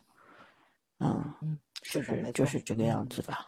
对，我也特别怕听那种口蜜腹剑的人说话。嗯嗯，那个我实在是不行。其实我而且我眼神挺毒的，别人讲讲点虚情假意，我一眼就识破了。我不会浪费时间在这个上面的。对，OK，那来圈圈你的问题。嗯，呃，我的问题是。你有不能拒绝的人或者事情吗？我自己会有，就是就我我刚才已经说过了，就是一个是来自于就是亲情，尤其是父母这边的，我就会觉得我很难。嗯，比如说我父亲就是比较传统的类型，就逢年过节的时候，因为你知道现在人不像以前拜年那个就是。年味那么重了嘛？以前拜年要求过年就打电话呀，然后什么就是发短信啊。以前还不发短信，就就打电话嘛。然后，呃，一定要跟什么家那个那个很就是八竿子打够不着的亲戚要聊两句，你知道吧？我就会特别的尴尬。然后，基就基本上从我生下到现在没有讲过几句话的人，我该有什么可聊的呢？嗯，而且我也不是个嘴甜的人，就是那种呢，那有的你像我们家，嗯。就我弟弟妹妹有一些 就会嘴特别甜，然后张嘴就能说的很逗长辈很开心。我从小就不是，所以我就我就每次过节就碰到这种事就特别尴尬。然后呢，我有时候我能感受到我父亲的那种不开心，虽然他没有明说嘛，嗯，因为我实在是那个非常不想接这样的电话，或者是非常不想这样装模作样的去给别人送一个我自己都不知道他是谁的祝福。然后现在就是我也长大了，就还好吧，反正。你真的是让我去跟长辈聊聊天什么的，尽个礼貌也就尽了，也能懂他的这种心情，因为那个是他的长辈嘛，他童年的那些那那些照顾过他的人，对他好的人，但是对跟我来说，其实就是一些 无关紧要的人，甚至于说，嗯，毫不熟悉的一些人嘛，可能还没有自己身边的同事朋友都那样那样熟悉。就是小时候会觉得那个挺有压力的，或者挺反感的，然后长大以后，现在就觉得。还好吧，互相理解吧。然后另外就是有一些，呃，比如说有一些这种看上去是合理的，然后同时提出这个要求的人呢，又是那种，嗯，怎么讲？不不能说是熟人，是那种就是跟你有一定关系的人，但是同时又不算是熟悉的一些人。然后他们提出来一些，可能看上去其实是合理的要求，即便我当下我是会。有一些事情在处理，或者有一些为难的情况，但是有的时候，如果呃对方真的很讨喜，或者是对方真的很很很很懂规矩、很有礼貌的时候，我就会有点扛不住，我 我也会我也会试图先去帮他，然后再解决我自己的问题。然后，但是我我现在不会，就是说不会什么事情都都都去都去应答，因为我以前有一个不好的。我以为是好习惯，后来我慢慢的反就是回顾了一下，习惯没有问题，但是我用的方式出现问题了，就是反馈这件事情。嗯，我一直觉得，如果别人给了你任何一个一个响应，就是我自己的受到的教育和周围人的这种对我的这个这个影响，我是这样觉得，就是别人给你不管是提了一个问题还是说了一句话，你看，嗯，你必须给对方一个反馈，就是。你你需要给对方一个应答，不管你是同意不同意还是怎么样，就是能做不能做，你都要给对方一个回复。然后这是一种最基本的原则和礼貌。但是我后来发现呢，呃，我太急于就是追求这个结果了。其实有一些东西呢，我又我又不太擅长拒绝，所以就会变成我不得不应，我最后的应对永远都是可以。但是其实这样呢，我其实给我自己造成了很大的困扰，然后可能有时候也会给别人带来一些困扰，就是。首先这个是你搞不定的，你说可以，然后你让对方抱有了一种不切实际的幻想，而且耽误了一些时间。然后其次呢，就是说你给自己压力会很大，你明明搞不定这件事情，你还要想办法去做，然后做不到，你就会有的时候你会情绪反压自己的，你就会变成一种很消极的态度，觉得你自己这个人就会扩就会扩张啊，觉得你有时候在责备自己嘛，这么小的事情你好像搞不成什么的，可能对方没有那么那么介意，反而你自己会更介意，这样其实嗯没什么意没什么好处，并不让并不会让对方觉得你是一个很。潜意识里面，我可能也觉得，我希望对方觉得我很厉害，但其实不是的。这样的情况，除了给自己带来很多麻烦之外，没有什么正面的帮助的。然后慢慢的，我也就开始学会拒绝一些我其实根本不想接受的一些要求，但是并不是每次都能成功。就是我觉得我这件事情还是在练习，嗯，但是我已经开始有这个意识了，我觉得这是一种进步吧，起码对，嗯，对。那小枣。小枣，小枣回答过了吗？还没有，没没没没有。嗯，我觉得跟圈圈差不多吧。嗯，加一加二，加一加二，对对，加个口哨也可以。哎，我觉得就是我，反正我自己觉得我自己还有很多地方特别不成熟。嗯，就是慢慢。慢慢成长吧，对，嗯，我又不着急死，对吧？啊，嗯，就这样。什么话？谁着急了？有着急的吗？着不着着不着急也都一样的，不用着急。起码这儿没有，是不是？对对对，对。我我是我，我觉得我没有什么人或者是是我拒绝不了的，但是我觉得重要的方法，我对可爱的人。我喜欢的人，我会温柔一点，我会跟他讲道理。没没没，你们你们，还有我爹，我我好的朋友啊，我哥哥啊什么的，就跟我关系特别好的人，我会比较，我会跟他讲清楚我为什么会拒绝你。我觉得方法很重要，但是就是还是那种，假使说不太熟的，我不理会，我是不回应。就像有些听众，对吧？就嗯。胡搅蛮缠嘛，也不算听众吧，哎，不是不知道怎么称呼他们，没事儿非要跑我们群里面来，对脑子有问题的这种，我觉得是不回应，踢了拉倒，然后跑到我们微博去发私信啊什么的呀，又要冒名顶，就是换个名字换个 ID 来加微信啊，被我识破了，我直接就拉黑的，不回应，我觉得这也是一种拒绝吧，因为我我觉得有的时候就是这样的，你给了对方明确的信号，如果对方还上杆子要压上来呢？那就不客气了，对不对？就是，这个东西就是你敬酒不吃吃罚酒，那我就要反击了嘛。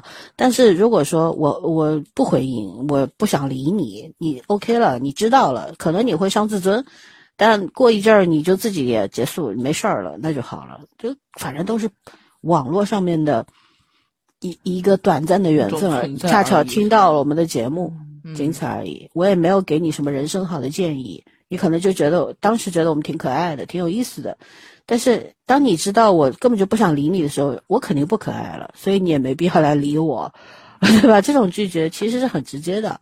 我这个人崇尚简单，就是不管人际关系什么，我就简单，简单才会舒服，复杂了就头疼。对，然后就是就是这样。我觉得可这方面我比你们要。狠一点就是那种豁达一些，这种呃，比较怎么说果断吧，不太会，因为曾经总拒绝的时候吃过亏，所以慢慢的知道了拒绝会拒绝，擅长说 no 并不是什么本事，而是你要去怎么说，方法很重要。不同的人，不同。的方法嘛，对吧？嗯，我我在乎的人，我不想伤他，不想伤害他们的，所以我会尽量把道理讲清楚，并并且这个讲的方法、这个语气、神态等等，我愿意当面的跟你讲，我要让你看到我的表情、我的肢体，看到我的诚意，对，就是这样。OK，那我的问题，我其实我觉得我们之前。聊过了，就是你能够拒绝他人的好意吗？我觉得就不用谈了。那我就把最后一个问题提上来：你会拒绝美色吗？哎呦，绝对不会！哎呦，就简单。不，你要分时间，比如说这两天 年少无知的时候。我就前两天我在跟我我跟个同事，我们俩在聊天，说这种时候就是累到人都不想，就是人生都没有的时候，就是开个玩笑，再再好的帅哥，那会儿我我都不如让我睡觉。对，就就我们不说这种特别疲惫，而是就是一个你还是有有心有力的情况下，你会拒绝吗？分时候吧，是吧？每次要每次要干嘛？我只想知道，就看看啊，你想干嘛？对，你想干嘛？你想有点多。赏心悦目 这件事，难道还需要征得同意吗？笑死了。对啊，就很难。这个是大家放松的手段吧？美丽的东西，美丽的事物。对啊，就是别说人了啊，保持着对这个世界还有一个活着的心嘛，就是这种，嗯，并不是会跳就是活着，我觉得。嗯，我谁会拒绝美色啊？我觉得没有人会喜欢丑的东西吧？嗯，对吧？只不过我觉得就是程度问题，你的美是什么美？他的美是什么美？大家定义的美是没有标准的，审美不一样嘛，对吧？然后别人觉得眼里边千好万好的人，在你眼里就是臭狗屎。所以呢，我觉得拒绝的并不是美色，而是拒绝别人强迫给你塞给你的美色，这个很重要。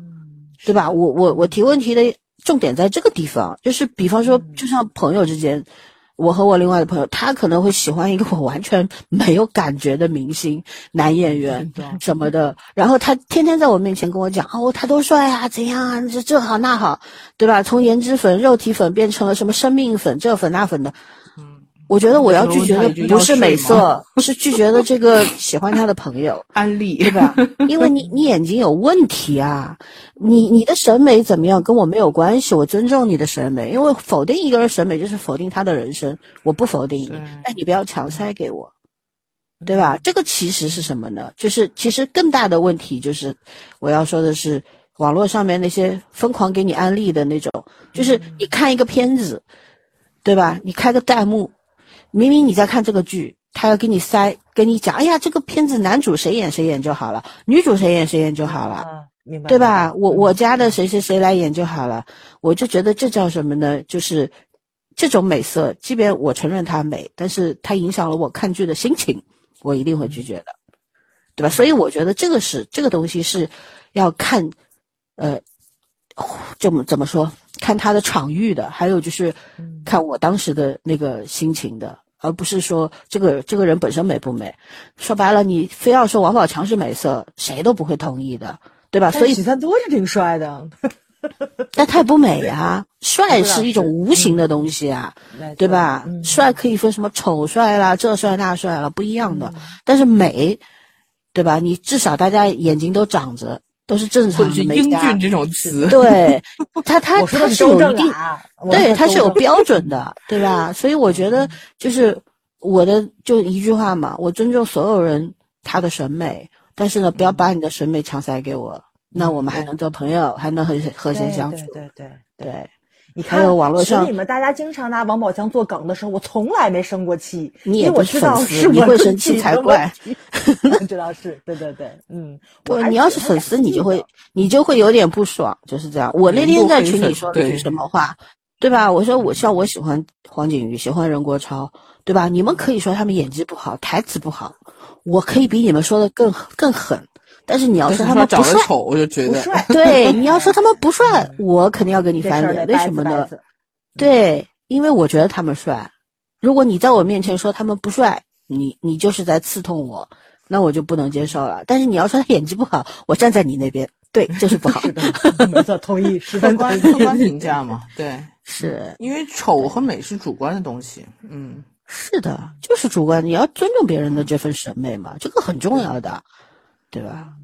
有的时候就是什么呢？就是有些事情，对吧？有有有种关系什么呢？就是在经济利益这件事情上，就比方说，借钱的人和和被借钱的那人，就是借的款，就像咱们说私人向银行借钱好了，或者企业向银行借钱，你借的越多，银行越不会舍弃你，就是这个关系是很玄妙的一种方式维持着。希望你来还钱嘛？对，希望你去拿他的借，窃取他的钱，他要收利息嘛，因为他觉得你是有这种偿还能力的，对吧？但一旦你你失去了这种偿还能力，他肯定会盯着你嘛。所以这种关系是很玄妙的，人和人之间也是这个样子。有的时候是关系不是关系，是利益越大越扯不破这个关系。但有的时候就是互相之间没有利益纠葛的时候，那就要更在乎其他的重点了，对吧？嗯，是的，是的，嗯嗯，好吧，我们终于可以进行到第三个问题了吧？来，快，早来来快，一个半小时。对，你会拒绝超过能力范围的工作吗？我先说我呀，我别说能力范围超过了，他就是能力范围之内的，我能拒绝我都会拒绝的。OK，结束，这事没看出来，完了 啊。就你拒绝不了的，你没办法，但是我能拒绝，我一定会拒绝的。没有拒绝不了的，就是你不，就是你没拒绝。对，我也想拒绝教育局啊，我能拒绝吗？可以啊，但你可以拒绝你老板。对啊，对对对，不，我觉得工作是没有拒绝不了，就是你不拒绝而已。我这份工作就我做还很开心，所以我还是不那么想拒绝。因为你看以前就是我说辞职不就辞职了吗？我从来没有说就是什么找个下家或者说是那什么的，骑驴找马辞职。嗯，对对对，我从来没有这种。我只要不开心，每次都是裸辞，牛逼坏了，真的是啊！家里有矿，不在乎。不是不是不是，我觉我觉得这是习惯性的问题。我身边就这样子，就喜欢裸辞的人永远都裸辞啊，不不能叫喜欢，就是就是他想辞职了，永远都裸辞。然后有的人永远都是骑驴找马，或者说找到下家才辞职，就无缝连连。压力不一样，这个要理解对方。就是有些就是压力不一样，有些人他有车贷、有房贷、有孩子要养、有父母要孝顺，他敢吗？他想啊，他不敢啊。他吃饭的，嗯，对。这你无所谓，你一个光棍儿，你怕什么？就单身的也有啊，就有朋友就是跟老三一样，特别爱工作，就无法无法。我不爱工作，你胡说。老三要有责任感。对对对，就是很有责任感嘛，就是就就一定得有活干，没有活他就难受那种人。嗯，我不难受，我现在就可以退休。我就听你，我就听你说说而已。他就是退休了，他也会把这一天他退休了也是在家干各种都规划好了。对，像我这种在家躺睡一天，他绝对不会的。他绝对不会，他觉得那样更累。嗯，所以你退休是为了啥？不一样。嗯，退休，退休不为了啥？我觉得就是说到退休这个问题，我们这代人退休是什么样一个境况还不知道呢，所以我不去想未来的事情。嗯，我觉得就是遥遥无期。多赚点钱吧，未来的事没有钱，总归是寸步难行的。不管它变成什么样，有手里有钱才是真谛，对吧？心里不慌，对，对，最起码保持自己退休的日子。对，所以不要去想那么远的事，我不想的，爱咋咋地。嗯，好，拒绝超过能力范围的工作。圈圈昨天回答过了，不会，他拒绝不了，对吧？是的，我，我不是。我我跟早一样，我觉得我这份工作很开心啊，虽然很累，就是真的是 血压都一百七了，他很开心。我是累的，我真的我我真的是累的。我并不是像我以前做这个工作，就是每天上下班时间还是比较自由的，有时候能出去转晃一晃什么，但是我不会觉得轻松。我每次想起来，我就是心里面像要提一口气那种去上班的状态。不会的，我现在完全没有。我现在就是工作太量太大了，确实是干不过来。但是我始终没有到那个，哇，就是说压力大到我不行，我今天不干了，就是那种感觉。甚至于，我每个月都会有有新的感觉，就是我不是每个月有几天就是想一副要跟人吵架的样子嘛？那不是我要跟人吵，是固定那几天一定是别人来怪我吵的。哎，我最近发现这些人好像都突然就安静了。然后大概也是觉得吵也吵不出什么，就是突然发现我的原则卡在那里，你也吵不赢我，我也不会搭理你，就不吵了。就是整个状态真的比我想象中好很多，所以我觉得哎还挺有成就感的。然后也是经过了一些这种位工作位置上的职责上的转换之后，你会发现有很多事情不是你想象中的那个样子。另外呢，也很多人不是你想象中的那个样子。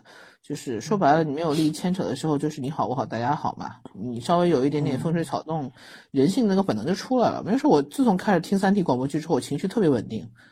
我对于人，我对于人没有任何期待，所以不会有任何崩溃的状态。嗯，就就还就挺好的呀。然后我觉得，哎，原来是很多事情你没做的时候，你会想象，我会会先搞出来一大堆的这种，对呀。很多时候，我刚刚忘记的第二点就是这个：你永远可能想象的东西远比你事实要可怕，所以不要想那么多，去干就行。对，就是设定太多了。其实气氛发生以后又怎么样呢？那不地球还照样转吗？我日子还照样过嘛？就是你总要活下去的，对，对，嗯嗯，所以我现在没有没有到那个程度，而且我觉得这个工作能带给一些我我想学的东西，我以前看不到的东西。所以虽然我真的是很累很累很累，这个累有很多方面的原因，但是我没有觉得不开心，或者是觉得我后悔。就有有有很多同事跟我开玩笑说你。你选后台难道不是因为想轻松一点吗？怎么天天比以前加班加的还狠？我没办法跟他们解释，我选这个工作真的不是为了轻松一点。那种轻松是精神上的轻松，并不是说体力和这个工作上的这种这种轻松。但是没必要解释，懂你的人就懂了，不懂的人你给他解释这东西有什么用呢？嗯嗯，我我对这个问题就是拒绝超出能力范围的工作。我能够凡尔赛的说一句，没有什么超过我的对对的工作吗？因为我的工作是捞偏门的，所以不是不是，是因为你们的工作我也做不来。坦白讲，就是说超过我能力范围的，一定是我非我专业以外的东西了。之外的事情，我真不会，也而且我的职场上碰不到，所以就不存在嘛。但是你的那工作，我们也做不了。对对，太专业了。嗯。对啊，所以没有什么超过能力范围的工作啊。就我觉得这个这个东西，其实就是大家职职职责不一样。也你你们的工作可能涉及到的方方面面很多嘛。像早儿这种做培培训机构的，他最可怕的就是教育局嘛，对吧？嗯，朝令夕改的各种任务啊什么的。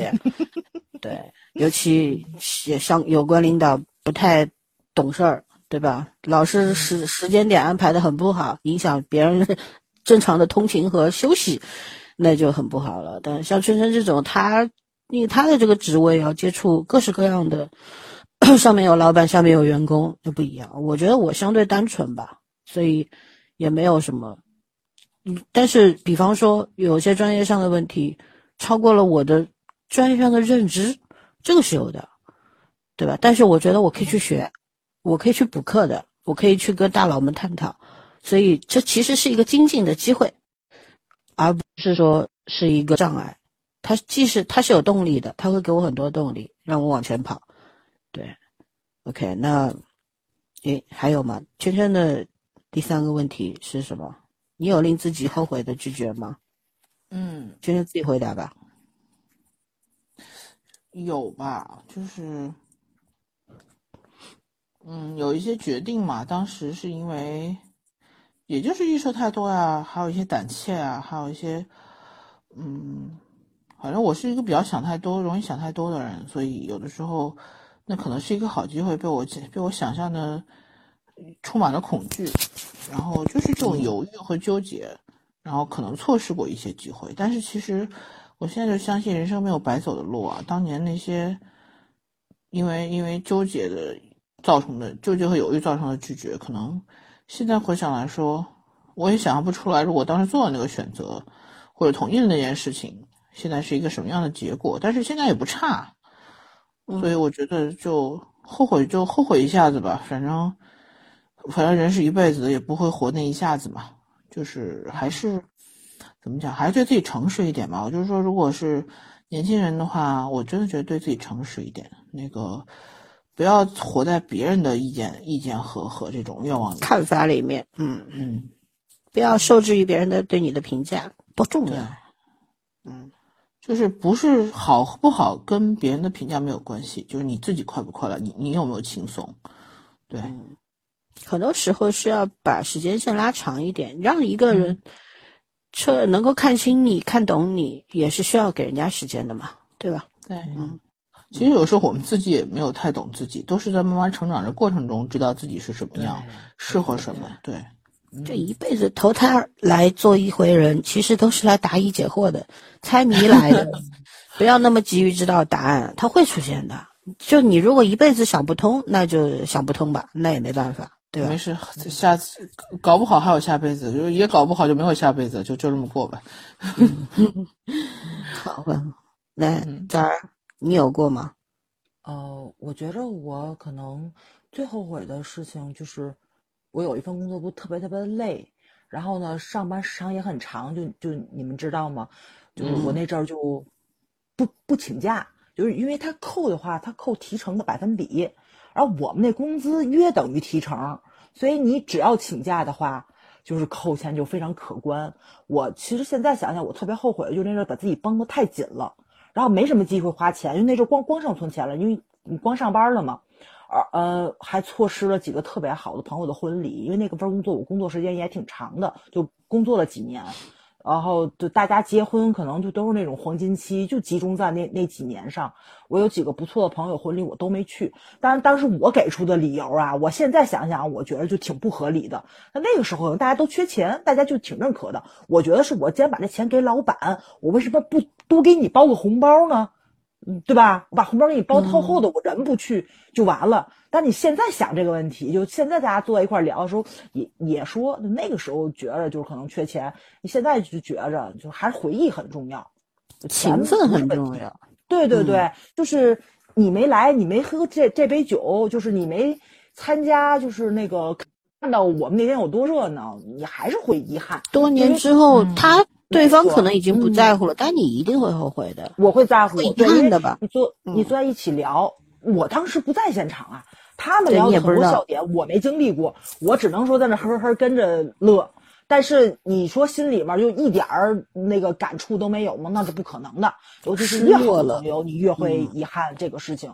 所以我觉得这是让我挺后悔的一件事。真的就是钱不钱的不重要啊！就我们天津人特别喜欢说这话，真的是这句话没错。就是你。肯定会有后悔的那一天，情分啊，还有回忆啊，是比什么都重要的。哪怕以后你们这个友情走不到，就是儿孙满堂坐摇椅一起在那儿，对吧？牙都掉了。那是人家夫妻干的最浪漫的事，关你屁事儿！坐摇椅，就是说嘛，就是你你友情终结了，你可能会回想起来，还是一个很乐呵的事情。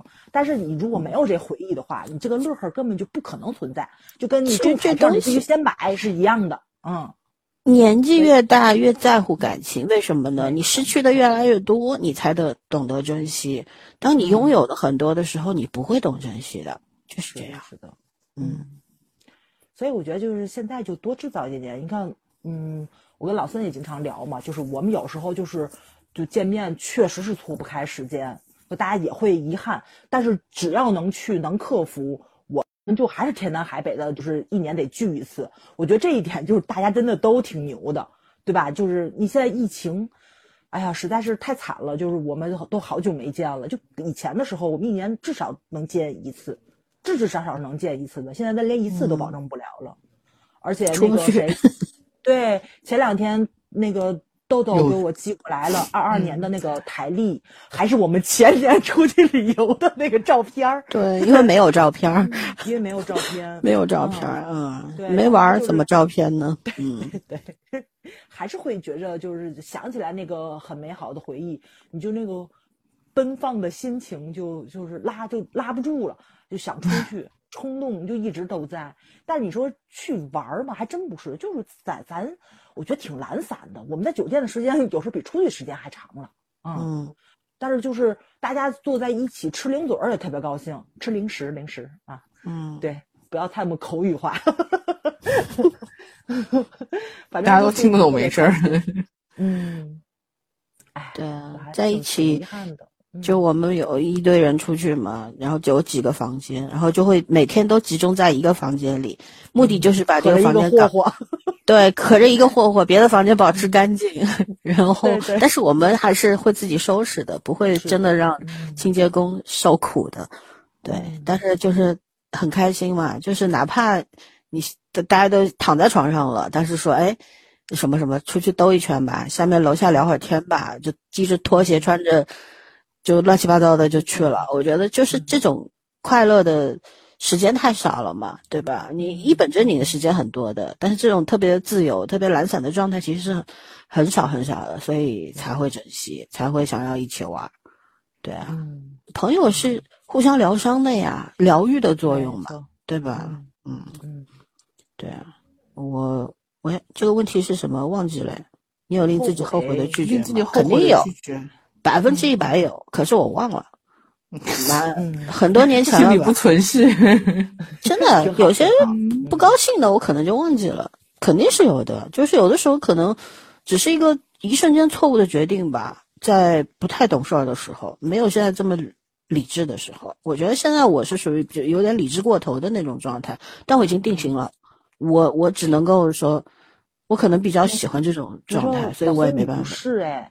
就就是我不知道你自己有没有感觉，就出去玩的时候，就很多特别好的提议都是你提出来的。就是我们上次去北海嘛，就是那天风特别大，出海，然后我们有恐水的，然后有嫌凉的，就穿的不是很多嘛，不想下水的。但是最后老三真的是一个个都给大家劝下去了，太牛了！就真的是用回忆这一个词儿，就把大家全给打动了，全下去了。那天，我天，感觉你们是去水里游泳去了。我们那天湿身，你知道吗？真的是从上到下湿透了回去的。对啊，对啊，多快乐啊！那那十分钟，嗯，对啊，我觉得。会记很多年吧，大家一块儿，有的人怕水，有的人晕船，对吧？有的人根本就不敢抬头看那个海浪，风浪扑面而来，然后有衣服全都湿光了。可是大家在一块儿，在那十几分钟里边，很开很嗨啊！我觉得可以记很多年，这都是珍贵。的老爷爷对吧？都特别好。对，嗯，对我还拍了，给给他拍了好多照片呢，他也给我们拍视频。对，所以这就是很很快乐的，我们要制造快乐嘛。嗯，对，我觉得就有的时候瞬间就年少不懂事的时候吧，那时候还是比较会冲动的，容易受情绪影响的时候，肯定会有一些不没有不成熟的拒绝，就肯定会留下很多的遗憾在那边的。这个不可能，你不是圣人，你怎么可能做到什么都不后悔呢？不现实，人生就是充满了很多很多的后悔，很多很多的遗憾，对吧？没有，但是我真的一下子想不起来，是事实，可能太多了吧，所以想不起来。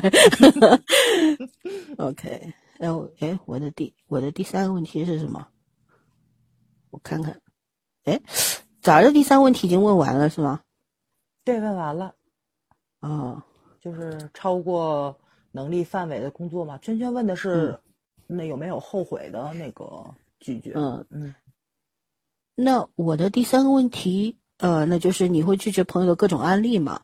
比方说，朋友安利给你他认为好看的小说、电视剧、美男 这种美食，对吧？啊，美食就非要就就可能就是因为个人口味，就帮吃的这方面能够吃到一块去才是个玄学，这个真的很难的。所以有些有时候，比方我有些朋友，他觉得那个特别好吃，然后拉着我一块去吃。那榴莲我是打百分之一百不会碰的。有世上有几样东西不会吃的，就是有气味的、臭味的那种菜，韭菜、大蒜苗什么乱七八糟我都不吃的。然后丝瓜啊这种榴莲碰都不碰的，就是绝对拒绝，打死我也不吃。就这样，我倒是能吃，但真的不爱吃。我也是能拒绝我就拒绝。嗯，对，就以前不会嘛，就以前就是呃。那个叫什么？朋友会看到一个餐厅，他觉得他可能并不是觉得那东西好吃，他觉得那饭店挺漂亮，拍照挺好的，你知道吗？每个人想法不一样的。然后他他因为这个餐厅挺美的，他就觉得这个餐厅就是值得去，然后把一堆人都弄过去。但是这个东西就很难拒绝，包括到现在我也很难拒绝。为什么？就是所很多人他约我一个我可以拒绝的，但是如果七八个。人家都去了，你不去，我觉得就不太好，因为你不是对一个人，你是对一堆人。对，但但可能就是这个视情况而定吧。还有像朋友介绍的影视剧、小说，我还是比较在意我自己的主观的感受的，所以别人推荐的我会看一下，不好我就关掉了。我不会为了配合对方一直往下看，不会的。啊，你们呢？一样吧，差不多吧，差不多，差不多，差不多。嗯，对，咱咱仨其实都属于比较随性的人。别看是土象星座，你看咱仨就是一起聊，都是三个人非常喜欢的作品。但其实对私底下我们看的东西都不一样。嗯嗯，没有说勉强对方必须要怎么样。嗯，我觉得勉强就没意思了，就那这问题就过，不浪费时间了。下一个，嗯嗯，又又到我了啊，嗯。来吧，你们会拒绝超预算的支出吗？就钱方面的这个问题可以和我那个问题放在一块儿，就是会拒绝超出你承受力的收益吗？一个是超预算的支出和 承受力的收益可以放在一块儿聊。那早上你先说好了。我先说我这个支出啊，我这真的是得拒绝，因为我发现我就从来没有一次是在预算之内能把事儿干成的，就就很困扰，你们知道吧？就是，就就虽然超的话，肯定也有那个边界啊，但是接下来可能你要过那么一段段很痛苦的时间，就那个快乐跟痛苦是等价的，有时候可能会痛苦会比这快乐更超过去，因为你买回来之后你就发现没用。你明白吧？就是冲动了，嗯。但当时你你真的是很喜欢他，就那个感情你是压抑不住的。哎呀，天哪！就是想买，嗯，就是想买，对，嗯，就是想买。但是你获得了之后，就发现不过如此，就也挺痛苦的。我觉得这个事情，嗯嗯，有很多东西都是这样的，它不是一件两件，很多东西都这样。是杜绝。对于你来说，最多的是书嘛，对吗？啊，对对对，我就最痛苦就是这儿了。我买的时候还很贵，我卖的时候一折都不到。你说这，哎呦我的天哪，这个简直吐血，你知道吗？你又不是投资，你是为了看。你的投资是你看到的东西，又不是钱。有的东西，它它就是什么，就是就是你买回来之后一看，发现也不过如此。但是现在咱电子版东西很多，我买个电子版又怎么了？电子版也不贵嘛？啊，看不习惯，不是怎么了？我真的是不习惯。他买回来都不看，什么看的习惯，看不习惯的。老三说的对，对，就是版本嘛。我现在就是卖了好多这种不同版本的书出去的时候，我就真的发现自己就是有多不理智。我其实就是想看看这个版本有什么，买回来也就那德行，你就特别来气，你知道吧？你这就是纨绔子弟的爱好。不属于我们正常人阅读的范围，而且所以呢，买特别喜欢买画册，我觉得也超级没有必要。就是我现在就已经慢慢的克制自己了，就是就是去书店多翻翻，可能翻翻过三次之后，你就不想买了，真的是，嗯，唉，嗯，好多那会有会拒绝超出你承受力的收益吗？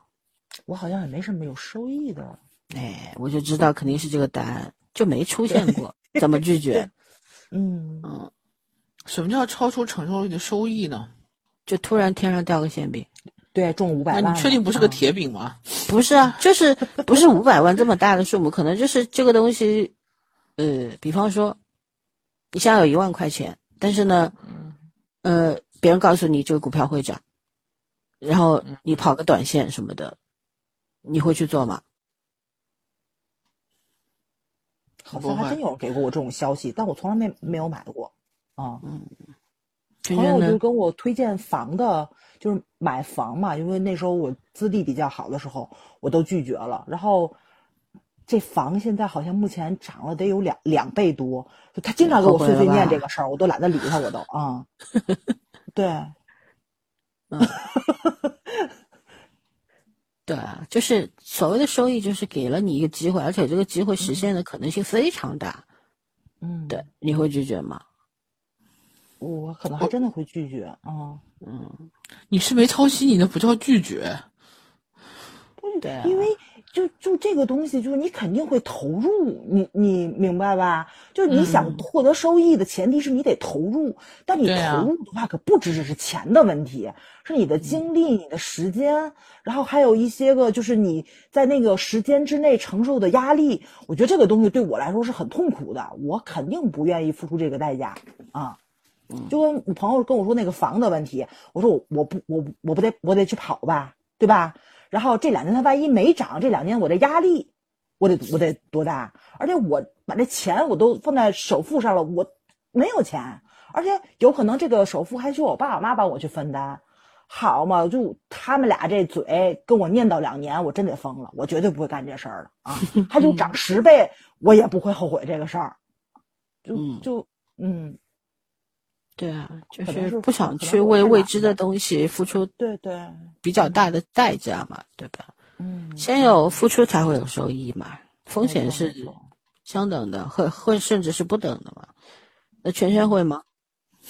我碰到过这种，但是不算是超出我的能力范围，就是我上班头两年的时候，那个当时不是都如火如荼在炒股嘛？我们办公室有几个比我年纪大的，就是我们领导，他们都在炒。然后当时就说了一个股票，那个股票确实大家都赚钱了。然后后来你只要出来你就赚钱了，但是后来再放就就不说了。但是你像炒房什么的那个，我是没有的，因为其实我我因为我的专业，包括我同学很多是会买房什么的，因为银行的比较多嘛。但是。我第一对房子，我始终没有执念，我不知道为什么，就是都包，包括很多人都觉得，哎，要要，嗯，不管是收入多少，都要攒钱买房嘛。我好像就没有执念，我对我来说，只要有一个能住的地方，就相对稳定的、干干净的就可以了。我没有说一定要买一套自己的房子，怎么怎么样的，更别说大房子、小房子的问题了。这是一个，然后另外一个就是，我现在是越来越相信，就是所有的东西都是标好价码的，就是。不管是投资也好，不管是一个，呃，一一个一个交易或者一个一个一个一个选择也好，我觉得其实都是会有隐形的付出的，就是有的是显形的，需要投入钱财时间；有的是隐形的，需要需要你支付这个风险，需要你那个投入心血，需要你，嗯，怎么讲，去去付出精力。然后我觉得这些隐形的，就是像早说的，每个人的选择不一样，嗯。如果你觉得这东西值，你就去干；如果你要是不值，你就甭管它风险小，甭管它回报多大，你都那就不是不是你想干的事儿，你就索性就拒绝，然后就不后悔就行了。我觉得其实就是这样。嗯，对对，就个人选择。因为我听到一个人说嘛，他说就是这个事情只要能挣钱就值得干，别管他挣五块还是挣五十万，他只要挣钱他就愿意干。就我觉得就是跟人的性格跟想法对，然后其实我现在就在想，因为我那两年就是频繁的出门旅游，对我自己经济压力是非常非常大的，甚至是超超超出我当时的经济承受范围。可是你现在回头想想，我那两年如果没有出去旅游，我留下这些钱，然后现在我被圈在这这里面，可能有一套房，那我我会更开心吗？我觉得不会。就我也不知道外面的世界什么样子。我现在想起来那些东西，我整到整到以前照片啊，整到一些游记的时候，我很开心的。我觉得这种开心是我，是是我现在有一套房子比不了的，就也可能很很长一段时间内是没有时间和机会了，那就是当下那种选择，可能后来是受过很长的时间的压力，但是我现在觉得没有什么值得后悔的事情。对，就是如果说一定有的话，呢就是说应该更合理化自己的一些那种收，就是收支分配这方面的事情。嗯嗯。我对于这个问题，我是这样想的：有一个问题叫做，你会如果你永生，你会痛苦吗？就是，但是我的答案就是一个生命有限的人，何苦去考虑永生的问题？对，考虑得着吗？你，对吧？就像我们一直说的嘛，你你能赚到的钱，就是你眼睛能看到的钱。嗯，它跟你的家庭背景、人际关系，以及你，其实说白了就是你背后有没有大树。你没有大树的话，你这辈子能赚到的就是一些辛苦钱，嗯，什么什么天降的收益呀，承受能力的收益呀，不存在的。你要中五百万，你也得买两块钱彩票，我也不买，嗯，对吧？所以这些东西对我来说，这是个伪命题。然后，我是觉得我我属于经济条件比较好的那部分人，但也没好到哪去，就跟那些富豪是不能比的。所以我我觉得我，嗯，我好像不操心这方面的事儿。就是，而如果说一要超出我的能力范围以外的那个收益的话，那应该是一笔巨额，我我我恐怕扛不住，我不知道我付出是如何惨重的代价，所以我绝对不想去付出的，我不要承担那个风险，因为我现在过挺好的，就这样。我觉得就是有的时候就是很残忍的一件事情，就是。可能有一些生活很好的人会去劝那些生活不好的人说：“啊，要安于现状，要顺其自然。”我觉得这种话都是屁话，不要讲。为什么？你有权利不奋斗，嗯，对你有权利不奋斗、不拼，但别人是必须要拼。大家境况不一样，你劝个毛线？什么都别说，对吧？能帮帮一把，不能帮看看就行了，不要冷言冷语的，或者假装好心的，都没有意义的。对，嗯，嗯。所以像崽儿的那个问题就是什么，超出我预算的支出是吧？也没有，没有没有，嗯，老子有钱，怕什么？好吧，对对，有手有脚可以挣，嗯，对，你要说因为这个钱你就过不下去了，就是我觉得这种我也不敢随便花。那不会，嗯嗯，不会。就是我是这样的，比方说，就像买奢侈品，你让我买几十万的一个包，我觉得是超出我的预算啊。为什么呢？不是买不起，是有用吗？就是我，比方说一拎着这种包，一定是要有一些社会名流，有一些场合可以去的。我也没有地方去，我我要它干什么？拎着它去逛大街吗？还是拎着它去干什么？没有没有必要吧？就像我属于，你背了几百块、几千块、几万块的包，对我来说都是一样的那种人。所以我觉得这东西不重要。然后，但是如果说，嗯，像我的爱好，就买点书啊，买点乐高，我觉得这都在预算之内吧，也没有超出我的预算，所以也不存在什么压力，就是这个样子。我没有什么大的不良嗜好的，黄赌毒一样不沾，所以嗯。可就安心生活吧，就是这个样子。嗯，咱都是普通人。嗯，对对，就认清自己的能力和认清自己的这个生存环境，你就真的能够安定下来，就稳下来了。就如果说好高骛远啊，想太多啊，就可能会飘，就会飘在半空。其实脚踏实地是最最最划算的，最最最简单的生存方式。嗯，对。嗯，想多没关系的，想多了之后也要给自己一个机会去想清楚。